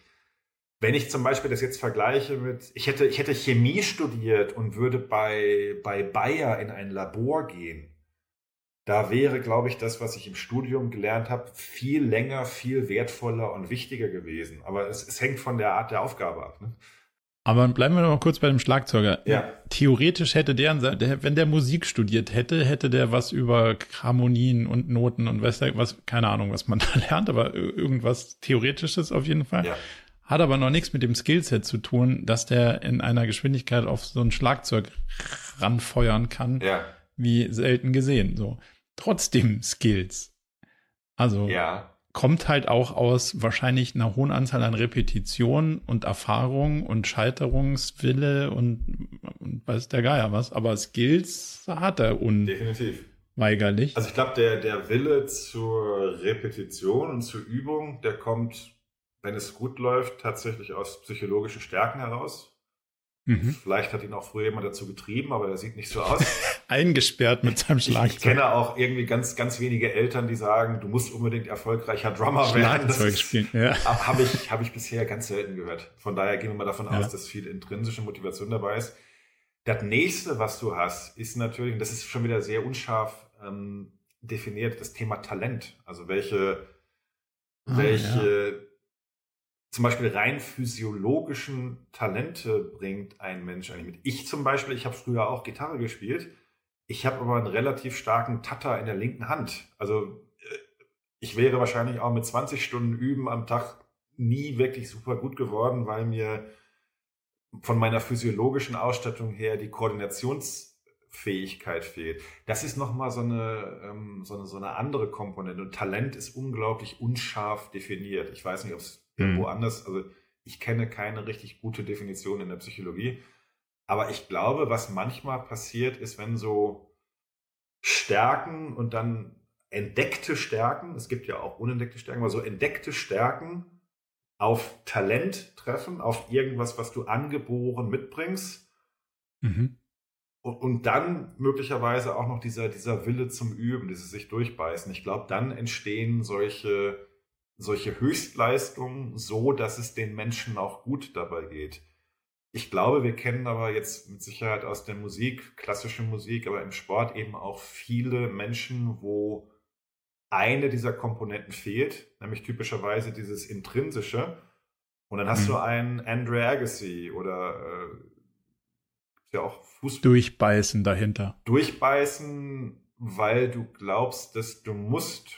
Dann, dann bist du ja auch sehr schnell beim Thema in der, in der positiven Psychologie ist ja die äh, Selbstbestimmungstheorie ja auch sehr wichtig. Also wie viel, wie viel Autonomie erlebe ich eigentlich, während ich handle? Und ich habe Andre Agassi immer so verstanden und ich kenne das zum Teil aus meinem eigenen Leben, dass ich zwar Ziele verfolgt habe, auch sehr, ähm, also mit, mit viel Einsatz, aber diese Ziele habe ich sozusagen nicht autonom gewählt, sondern ich habe mir zum Beispiel Ziele gesucht, weil ich glaube, dass meine Eltern dann glücklicher sind.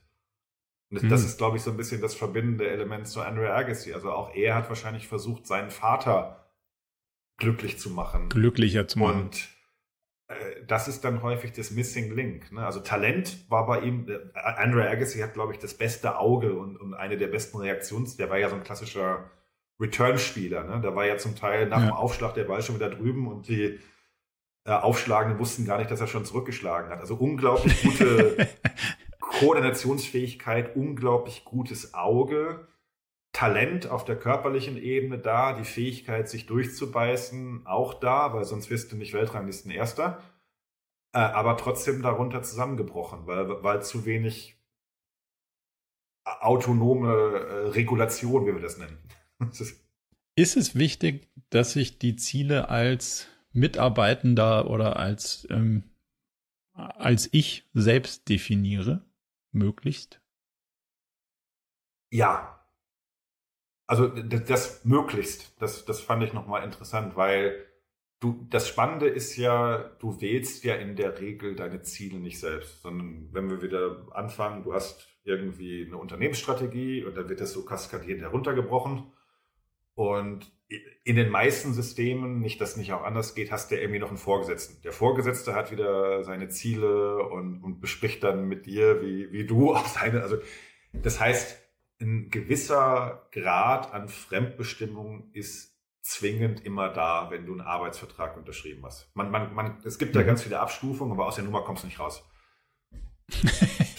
ja. Und dann ist es tatsächlich wichtig, auch dazu gibt es sehr, sehr gute, und reden wir jetzt mittlerweile auch wieder von Tausenden von Studien, das ist nicht mal eben so ein kleines Flöckchen, mhm.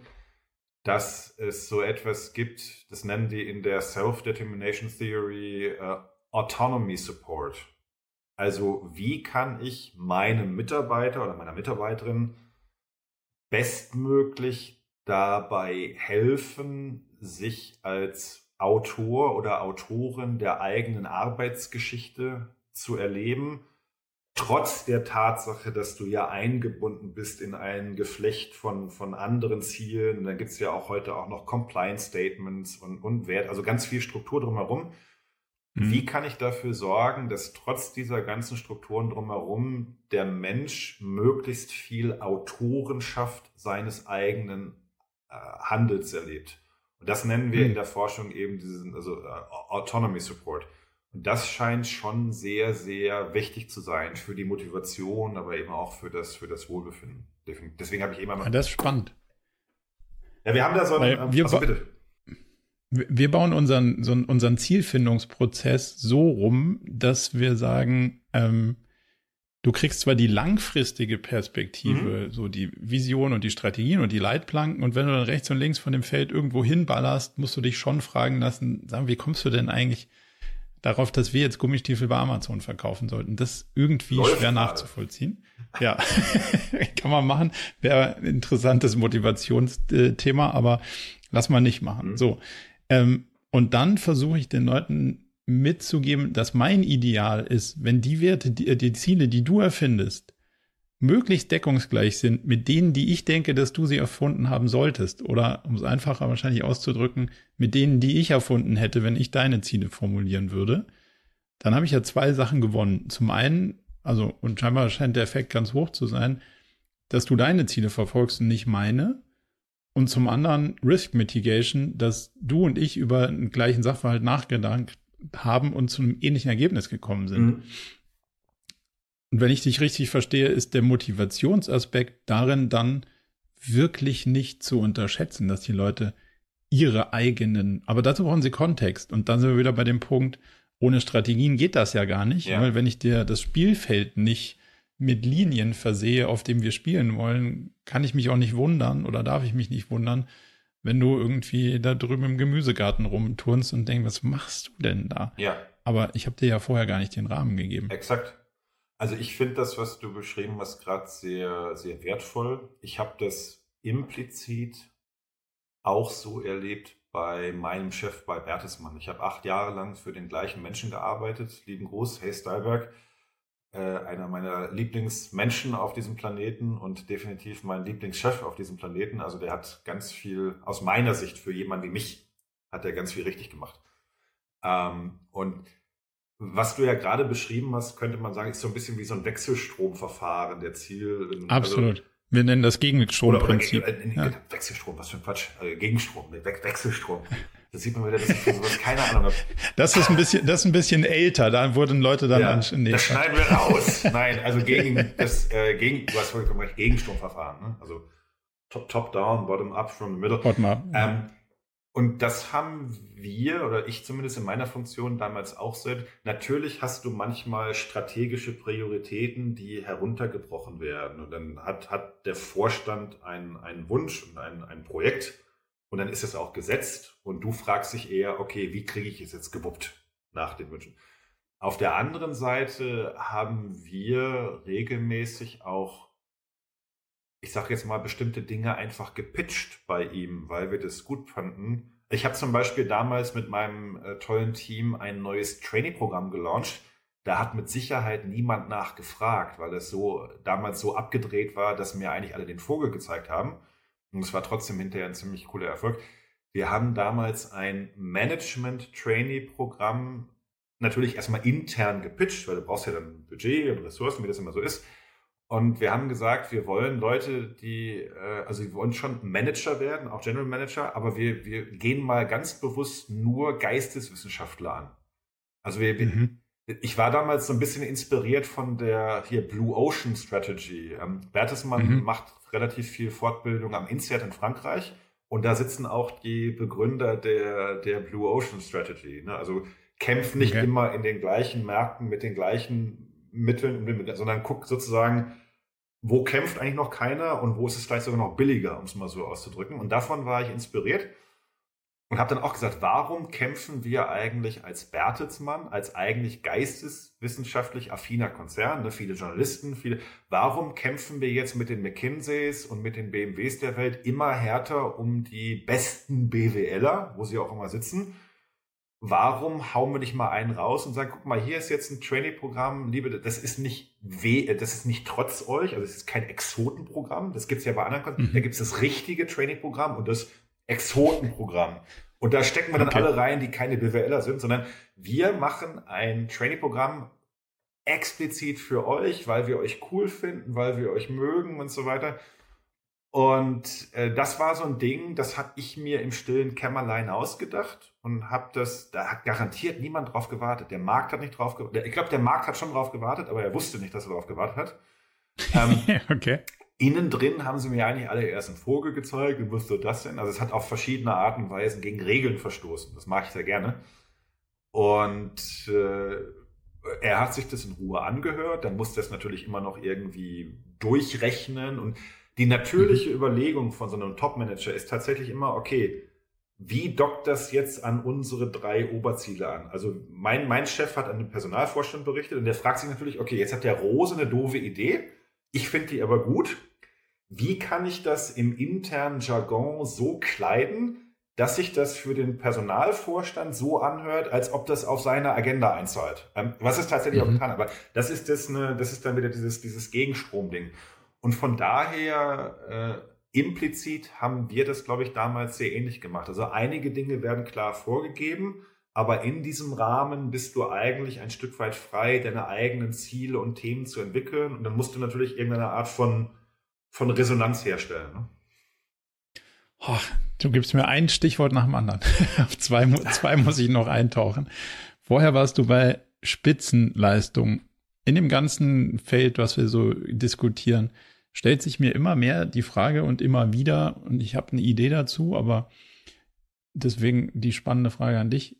was ist denn Leistung eigentlich oh. in so einem komplexen und so, also du weißt, wie viele Themen ein Mensch so mitbringt und wann ist, was ist denn Leistung und wie bewerte ich das denn dann sauber in dem Kontext von moderner Unternehmenskultur, Führung und dem ganzen Krempel? Wenn wir das heute in diesem Podcast runterbrechen können, dann werden wir beide so endlos reich werden, weil. Okay, das klingt doch nach Let's try. Not bad. Ähm, ich kann wirklich nur ähm, ausweichend antworten, weil ich das noch nicht zu Ende. Näherungsverfahren können wir es ja. Also sagen wir so, ich kann dir ja erstmal sagen, wie jetzt so ein, so, ein, so ein Konzern wie Bertelsmann oder natürlich auch viele andere Unternehmen damit umgehen würden. In, in der Regel wird Leistung bemessen ab einer gewissen Ebene durch Zielerreichung. Ne? Die, die Ziele können auf verschiedene Arten und Weisen gesetzt werden, klassisch oder von mir aus auch ne, aus dem OKR-System heraus. Ähm, dann geht es aber schon wieder die Frage los, wie wird denn die Zielerreichung gemessen? Hast du, hast du klar. Dagegen würde ich mich auch stark zur Wehr setzen, dass man OKRs versucht mit, mit, äh, mit Leistung zu korrelieren. Ja, aber äh, also das ist ja die nächste Frage. Okay, jetzt hast du Ziele gesetzt. Wie wird eigentlich die Zielerreichung gemessen? Hast du irgendeine doofe Skala? Hast du tatsächlich äh, valide Kriterien? Da reißt es ja meistens schon ab. Äh, das andere, was typischerweise gemessen wird in so einer Parallelstruktur, das macht auch durchaus Sinn, ist ähm, eher ein, zum Beispiel ein bestimmter Erfüllungsgrad bei, bei Kompetenzen. Also Bertelsmann hat mhm. das zum Beispiel so gemacht und es gibt gute Gründe, das zu tun, äh, dass deine Leistung als Führungskraft auf mehreren Ebenen bemessen wurde. Also du hast zum einen wirklich ganz klare Zielvorgaben gehabt. Stimmt nicht, nicht immer ganz klare Zielvorgaben, aber du hast Zielvorgaben gehabt. und ähm, es wurde eben in, in einem weiten Sinne kontrolliert, ob du gemeinsam mit deinen Menschen diese Ziele erreicht hattest. Das war dann zum Beispiel eine mhm. Komponente von deinem Erfolgsbonus. Äh, die andere Komponente war, dass Bertelsmann aber durchaus ja auch sowas hat wie Unternehmenswerte und das ist den Leuten dort auch sehr wichtig. Das war übrigens, also Reinhard Mohn war mit solchen Themen sehr, sehr früh dran. Das finde ich ganz cool. Der hat sich schon in den 60er, 70ern Gedanken über Themen gemacht, die eigentlich erst 40 Jahre später richtig schick wurden. Und ähm, aus diesen Werten heraus werden auch bestimmte, ich sag mal, Führungsleitlinien abgeleitet. Also wie, wie möchten wir, dass Menschen geführt werden? Und das hat bei Bertelsmann immer was zu tun, das wird so ein bisschen totgetreten, die Vokabel Unternehmertum. Jetzt bist du aber Angestellter. Mhm. Ich habe das immer übersetzt mit den Menschen möglichst viel Eigenverantwortung, ähm, Souveränität angedeihen lassen, ein Autor der eigenen Arbeitsgeschichte. Und das wurde zum Beispiel sich auch sehr stark angeschaut und dann ging es eben nicht nur um die Frage, hast du deine Ziele erreicht, sondern auch, wie hast du deine Ziele erreicht im Zusammenspiel mit den Menschen.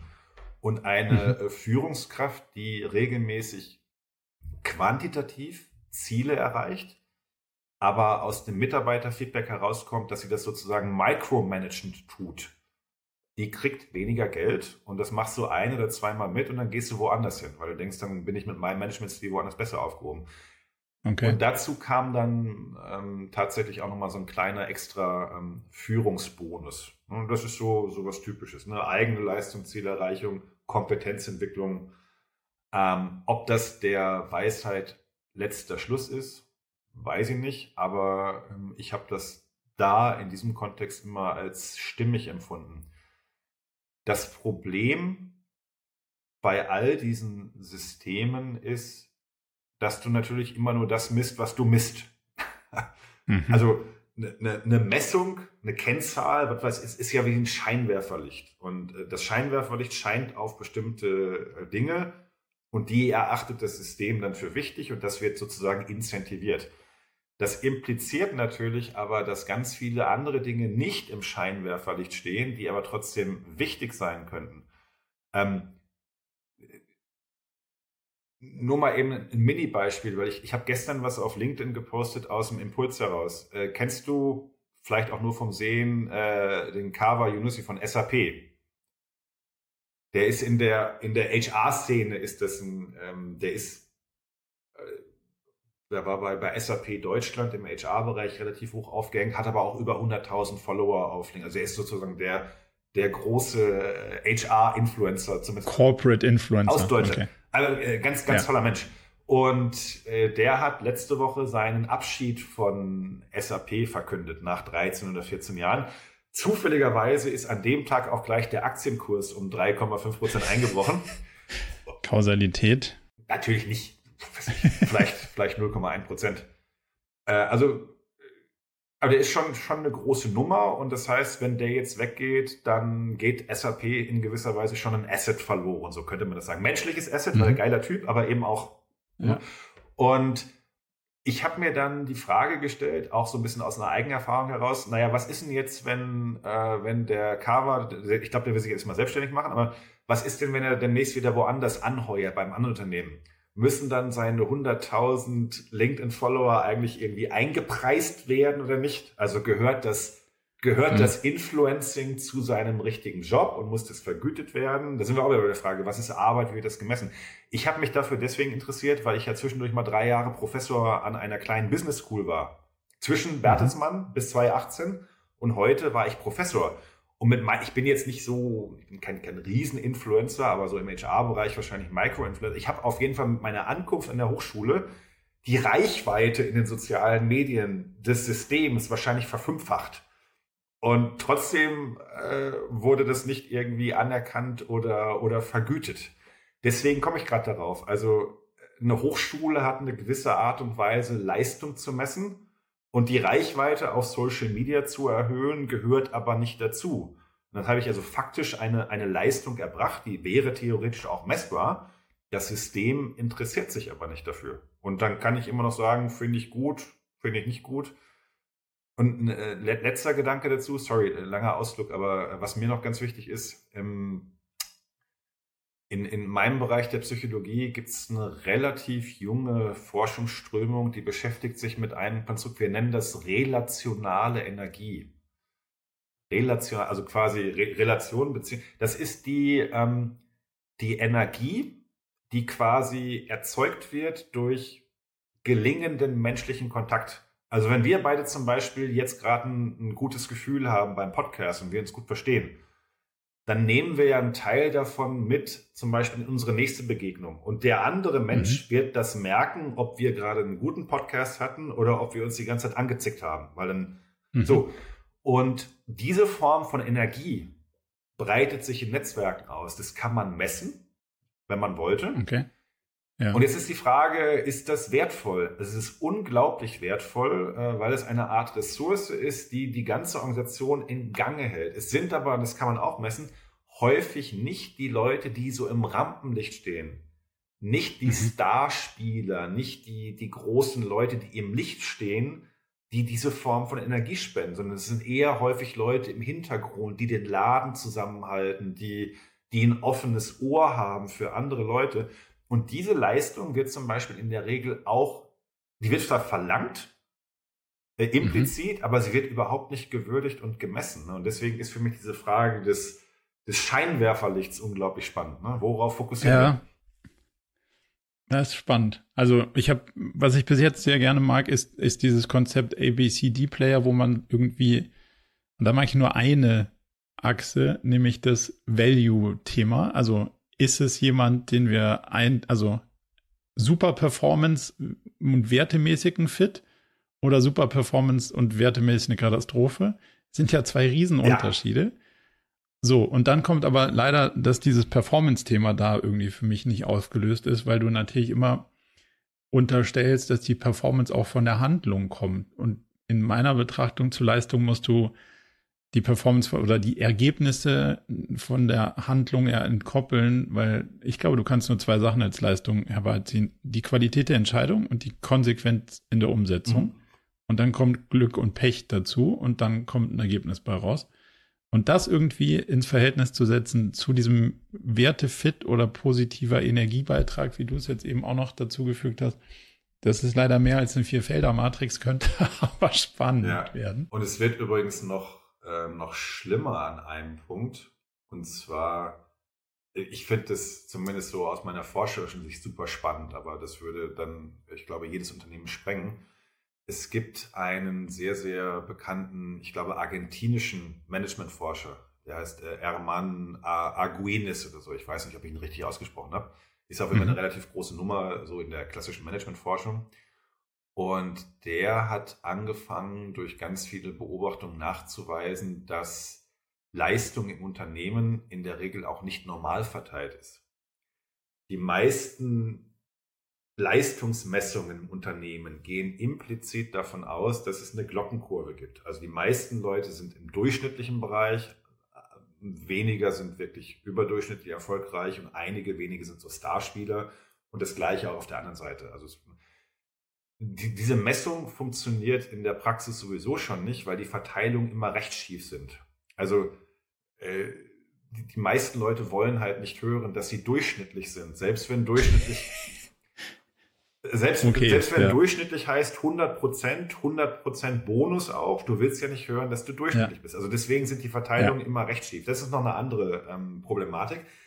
Was er jetzt aber herausgefunden hat, erstmal am Beispiel von äh, Sportlern, Forschern und vielen anderen Themen, ist, dass zumindest wenn du auf den harten Output achtest, also wirklich, wenn du nur out, zum Beispiel Punkte im, im Basketball oder gewonnene äh, gewonnene Oscar oder Oscar-Nominierung, also wirklich mhm. was, was du zählen kannst, dann ist in ganz, ganz vielen Feldern in der Regel keine Normalverteilung gegeben, sondern eine Pareto-Verteilung.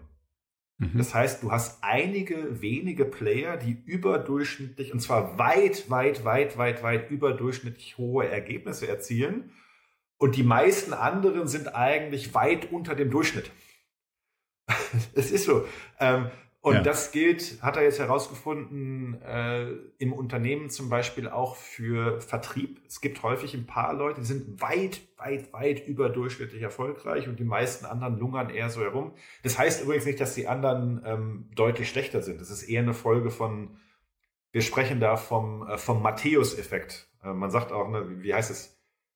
Der, der schon hat, dem wird gegeben in der Bibel. Deswegen Matthäus. Okay. Also manchmal sind es ganz, ganz kleine Unterschiede am Anfang einer Karriere, die dazu führen, dass sich sehr schnell bestimmte Dinge akkumulieren. Also zum Beispiel, wenn mhm. du als Forscher das Glück hast, ganz, ganz früh eine bestimmte Auszeichnung zu bekommen, was ja immer auch viel Glück ist, wie du eben gesagt hast. Aber das ist mhm. dann sozusagen ein kleiner Step und der zieht dann wiederum andere Ressourcen an. an. Ja. Und auf einmal hast du innerhalb von fünf, sechs, sieben Jahren einen riesen Unterschied im messbaren Ergebnis, obwohl die Ausgangsbedingungen sehr ähnlich waren. Das gleiche gibt es im Sport und Arguinis sagt, das gibt es aber auch in ähm, vielen Rollen im Business. Und zwar umso eher, je eher deine eigene Arbeitsleistung die Möglichkeit hat zu skalieren. Also sagen wir mal, selbst der beste, schnellste Maurer auf der Welt ist vielleicht dann mhm. dreimal so schnell oder dreimal so gut wie der schlechteste Maurer. Aber die Natur der Arbeit begrenzt diesen Effekt. Der beste. Aber wenn du Reichweite hast ja, oder solche Sachen. Der beste ja. Softwarecoder der Welt. Es gibt auch immer so Aussprüche von, von, ich weiß mal nicht, ob die authentisch sind, aber von Bill Gates, Mark Zuckerberg hat sich so ähnlich. Die sagen immer so, der beste Coder bei mir ist nicht doppelt so gut wie der schlechteste, sondern der ist hundertmal oder tausendmal so mhm. gut. Also je eher deine Arbeit skaliert, umso eher kommen diese Effekte zustande. Und von daher, das ganze Thema Leistungsmessung ist so dermaßen broken und, und Verzeihung, fucked up. Äh, das ist, ist schwierig. Ja, herrlich. Da könnten wir, da könnten wir jetzt noch Stunden reinbohren. Ein Punkt will ich noch, äh, will ich noch verstehen. Welche Rolle spielt die Resonanz, die du vorhin angeführt hast, in deiner Matrix und in der, in der Wahrnehmung des sinnvollen Arbeitens? Resonanz, den Begriff habe ich Im, mir, im Team. Ja, habe ich mir in letzter Zeit angeeignet, eigentlich auf Bart, äh, auf, auf Bart, was rede ich hier, auf äh, Basis von äh, Hartmut Rosa. Hartmut Rosa. Der ja. hat ja dieses Buch geschrieben. Hartmut Rosa hat übrigens gerade ein ganz, ganz wundervolles Buch über Heavy Metal geschrieben. Das eint uns nämlich. Wir sind beide große Metal-Fans. Und er hat mich. Hätte man ihm jetzt nicht zugetraut. Nö, er sieht ein bisschen anders aus, aber er spielt, glaube ich, leidenschaftlich Orgel. Da ist man ja zumindest schon mal bei, bei Deep Purple, ne? da war ja die Orgel sehr wichtig. Nee, er ist wirklich ganz leidenschaftlicher Heavy Metal Fan und äh, hat mich, also hat eins von meinen Büchern in seinem neuen Buch ein paar Mal zitiert. Das macht mich ein bisschen stolz. Ähm, wow. und deswegen, weil ich mich durch sein Buch gequält habe, es hat, glaube ich, 800 Seiten und sehr kleine Schrift. Ich bin bei 400 irgendwie das, noch. Das Problem bei mir ist ja, nicht, nicht das Problem, die Herausforderung ist, ich bin ja Psychologe und kein Soziologe. Und er schreibt ja schon immer mhm. noch sehr, sehr ähm, fachlich. Und ich, äh, eigentlich steht in jeder Zeile irgendwo ein Wort bei ihm, was ich erstmal wieder nachschlagen muss. Und deswegen ich bin BWLer, das ist noch das weit ist weg. noch weiter weg. Aber das heißt, für jede zehn Minuten Hartmut Rosa lesen, muss ich eine Stunde recherchieren, damit ich verstanden habe, ja. was ich vorher gelesen habe. Aber ähm, total. Äh, es macht mir bei ihm total viel Freude. Und deswegen habe ich mir, glaube ich, so ein bisschen diesen, diesen Resonanzbegriff ähm, angeeignet. Das hat ja etwas zu tun von, also erstmal äh, klingt etwas in mir, etwas vibriert in mir was aber typischerweise nicht aus mir selbst herauskommt, sondern jemand anders bringt etwas, also eine andere Instanz bringt etwas in mir zum Klingen und dann geht man in so eine, ähm, in so eine Wechselbeziehung. Und deswegen nutze ich das im Augenblick häufig in Kombination mit der Matrix, um zu fragen, naja, mit welchen von diesen Aspekten bin ich eigentlich in Resonanz? Also man könnte ja auch einmal was davon fühle ich regelmäßig. Also die mhm. Tatsache, dass wir einen Purpose haben und ausformuliert haben, ist ja gut und schön. Wenn er mir aber am Arsch vorbeigeht oder wenn ich davon nichts merke, dann kann da auch nichts raus erfolgen. Deswegen frage ich, bist du, bist du verbunden mit dieser Energie? Spürst du auch wirklich, dass das, was du tust, das Leben deiner Kunden oder vom Stakeholder ein bisschen besser macht? Und je eher du das spürst, desto eher gehe ich von dieser Resonanz aus. Ne?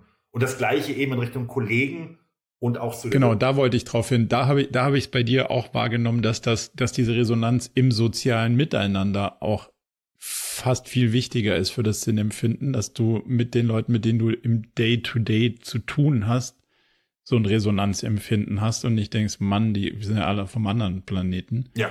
Ähm, dass das noch ein viel praxisnäheren Bezug sozusagen hat, als die Resonanz zu so einer ja. abstrakten Vision in Teilen.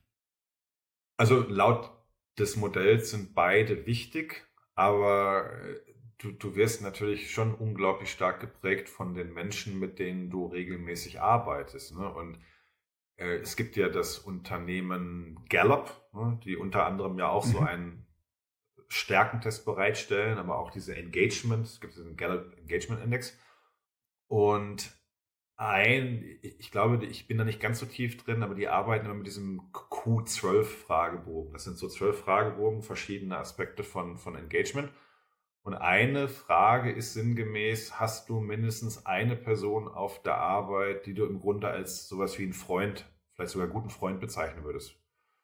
Mhm. Und wenn du diese Frage bejahst, also Gruppen von Menschen kontrastierst, die diese Frage bejahen und kontrastierst mit Menschen, die diese Frage verneinen und das dann wiederum korrelierst mit dem übergreifenden Engagement, dann sind halt die Leute, die sagen, ja, ich habe mindestens einen Freund auf der Arbeit mit weit, weit, weit, weit, weit überzufälliger Wahrscheinlichkeit auch diejenigen, die hoch engagiert sind auf der Arbeit.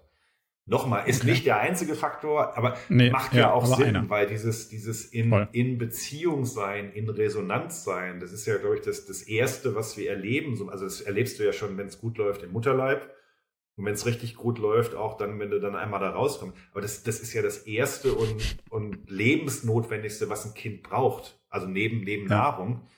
Und von daher macht es für mich auch Sinn, dass wir das später auch noch wollen und dass wir das auch auf der Arbeit wollen. Ne? Total. Bevor wir jetzt drei Stunden oder Tage sinieren, was ich durchaus könnte, eine abschließende Frage. Wenn es ein Seminar gäbe, was du besuchen könntest, ja. was eine Frage beantwortet, die für dich heute ungelöst ist, wo du wirklich was lernen könntest, ja. wie hieß die Frage? Welche Frage würde das beantworten?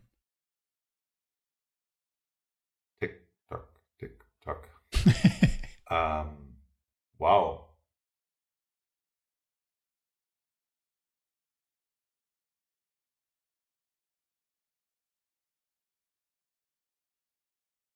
Ich, ich kann dir die Frage nicht ganz genau runterbrechen, aber ich was ich, das Themenfeld reicht. Naja, was ich, was ich schon sagen kann, ganz ohne, ich, ich mache das immer so ein bisschen mit Augenzwinkern, äh, ganz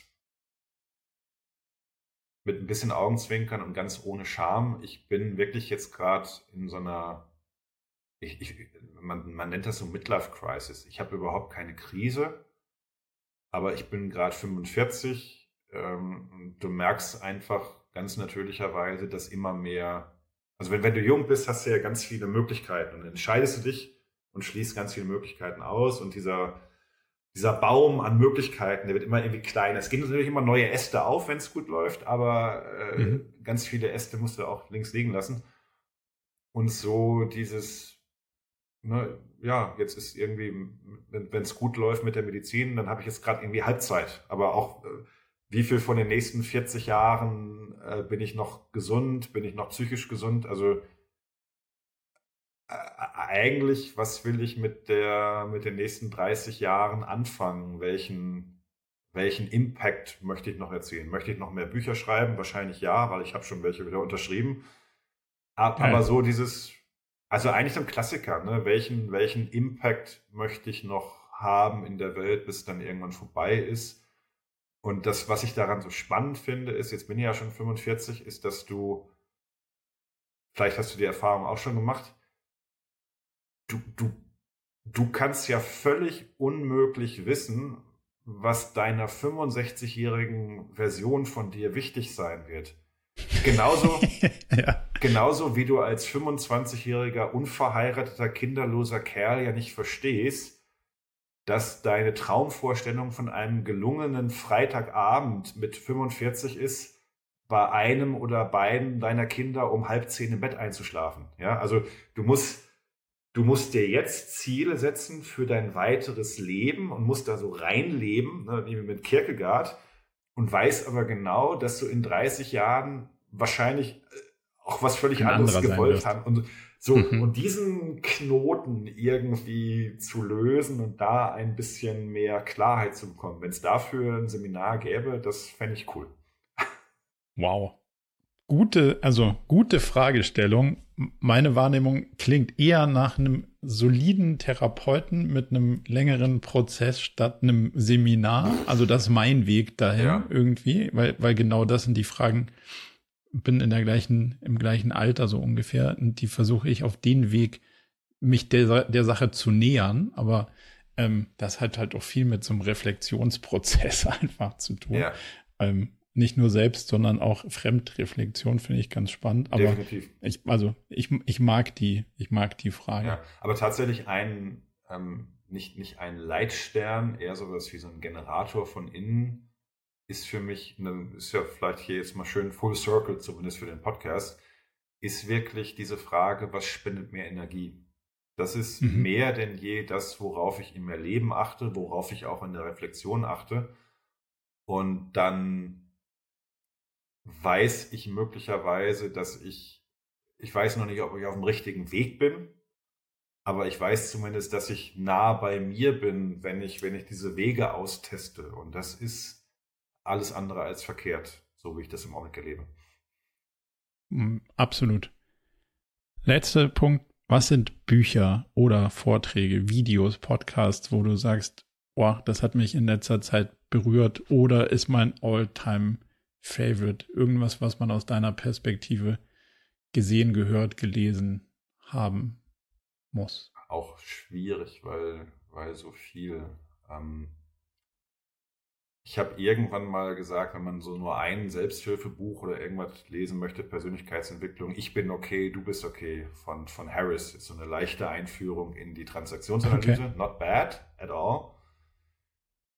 Wenn ich jetzt rein auf Wirkung schaue, also was hat, was hat mich irgendwie nach vorne gebracht und, und, und total verändert, was hat mir nochmal ganz anders die Augen geöffnet, ist es ein Buch, das heißt, glaube ich, Statusspiele. Wie, der, der Untertitel ist völlig bescheuert, weil es im Buch gar nicht darum geht, aber wie ich in jeder Situation die Oberhand äh, behalte oder so ähnlich.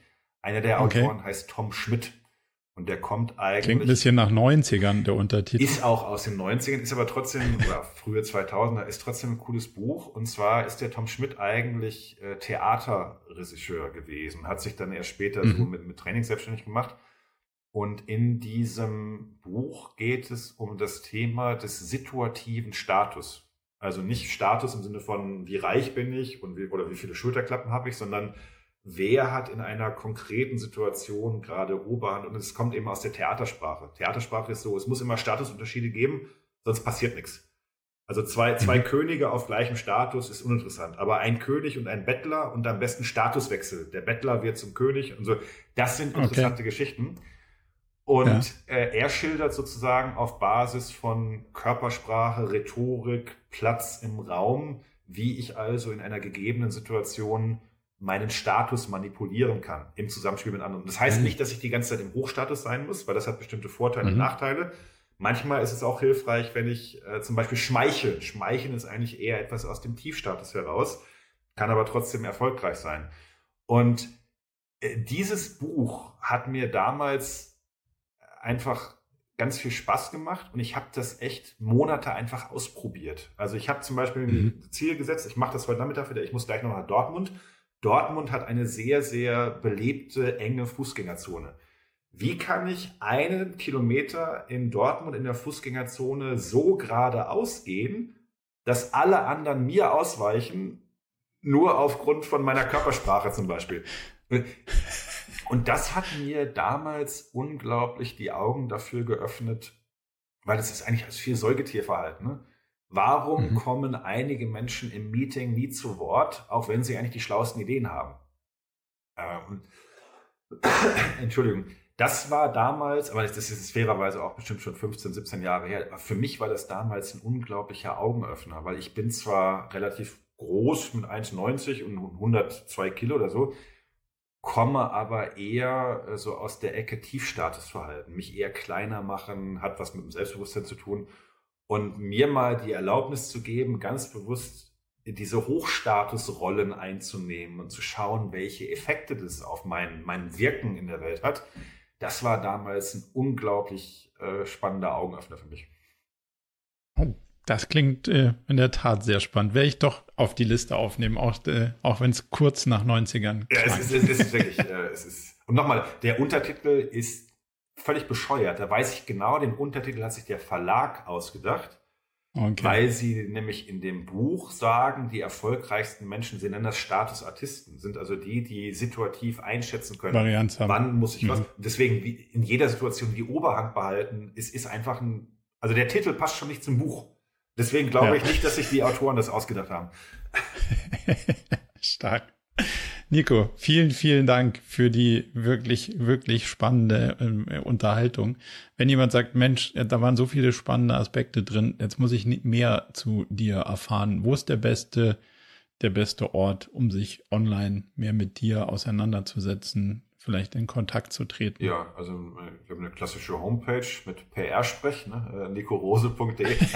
Aber da gibt es auch relativ viele Fachartikel zum Download. Also ich hat auch einen gewissen Nutzwert, abgesehen davon, dass man mich ja. dort findet. Ich bin relativ, also beruflich relativ aktiv auf LinkedIn. Ähm, früher mhm. Xing. Xing gefällt mir, tut mir total leid, aber gefällt mir nicht mehr. Ist auch irgendwie anders geworden. Ähm, es gibt so ein paar Schnipsel von Vorträgen auf YouTube, wenn man mal schauen will, was, was macht er so auf der Bühne. Ich habe eine Spotify-Liste angelegt mit allen meinen Podcast-Auftritten. Da kommt diese natürlich auch. Da sind mittlerweile, glaube ich, über 30 Stunden zusammengekommen. Also wenn ihr, wenn ihr mich. Wow, das verlinken wir ja, auch gerne. Wenn, wenn, wenn ihr euch von mir voll quatschen lassen wollt in unterschiedlichen Gelegenheiten, da sind also ganz viele Podcast-Folgen drin aus ganz unterschiedlichen Kontexten. Und ansonsten freue ich mich natürlich immer auch, wenn Leute meine, äh, meine Bücher kaufen, weil ich dann unglaublich reich werde von den, von den 1 Euro, von, den 1 Euro, von den 1 Euro pro Buch. Ja. Und äh, das sind so die, die wichtigsten Dinge. Und ansonsten für diejenigen, die Metal hören, irgendwo auf einem Metal-Konzert, manchmal im Moshpit, manchmal aber auch ganz grusam irgendwo auf der Seitenlinie auf dem Sitz, weil ich bin ja auch schon ein bisschen älter. In diesem Sinne. Vielen, vielen Dank für deine Zeit, für die Gedanken und äh, hoffentlich bis bald. Alles gut. Zum Abschluss noch ein ganz kleiner Hinweis in eigener Sache. Wenn euch das Thema gefallen hat, dann ist vielleicht auch unser Newsletter etwas für euch. Denn einmal im Monat fassen wir zusammen, was uns so bewegt hat und welche unterschiedlichen Fragestellungen wir so versucht haben zu beantworten, welchen Content wir produziert haben und was uns sonst noch widerfahren ist. Meldet euch also direkt an unter murakami.com slash newsletter und wenn ihr Lust habt rauszufinden, ob es vielleicht möglich ist, dass wir irgendwie zusammenarbeiten, dann schaut euch doch mal die Jobseite unter murakami.com slash jobs an. Ich freue mich sehr von euch zu hören und hoffentlich bis zur nächsten Episode.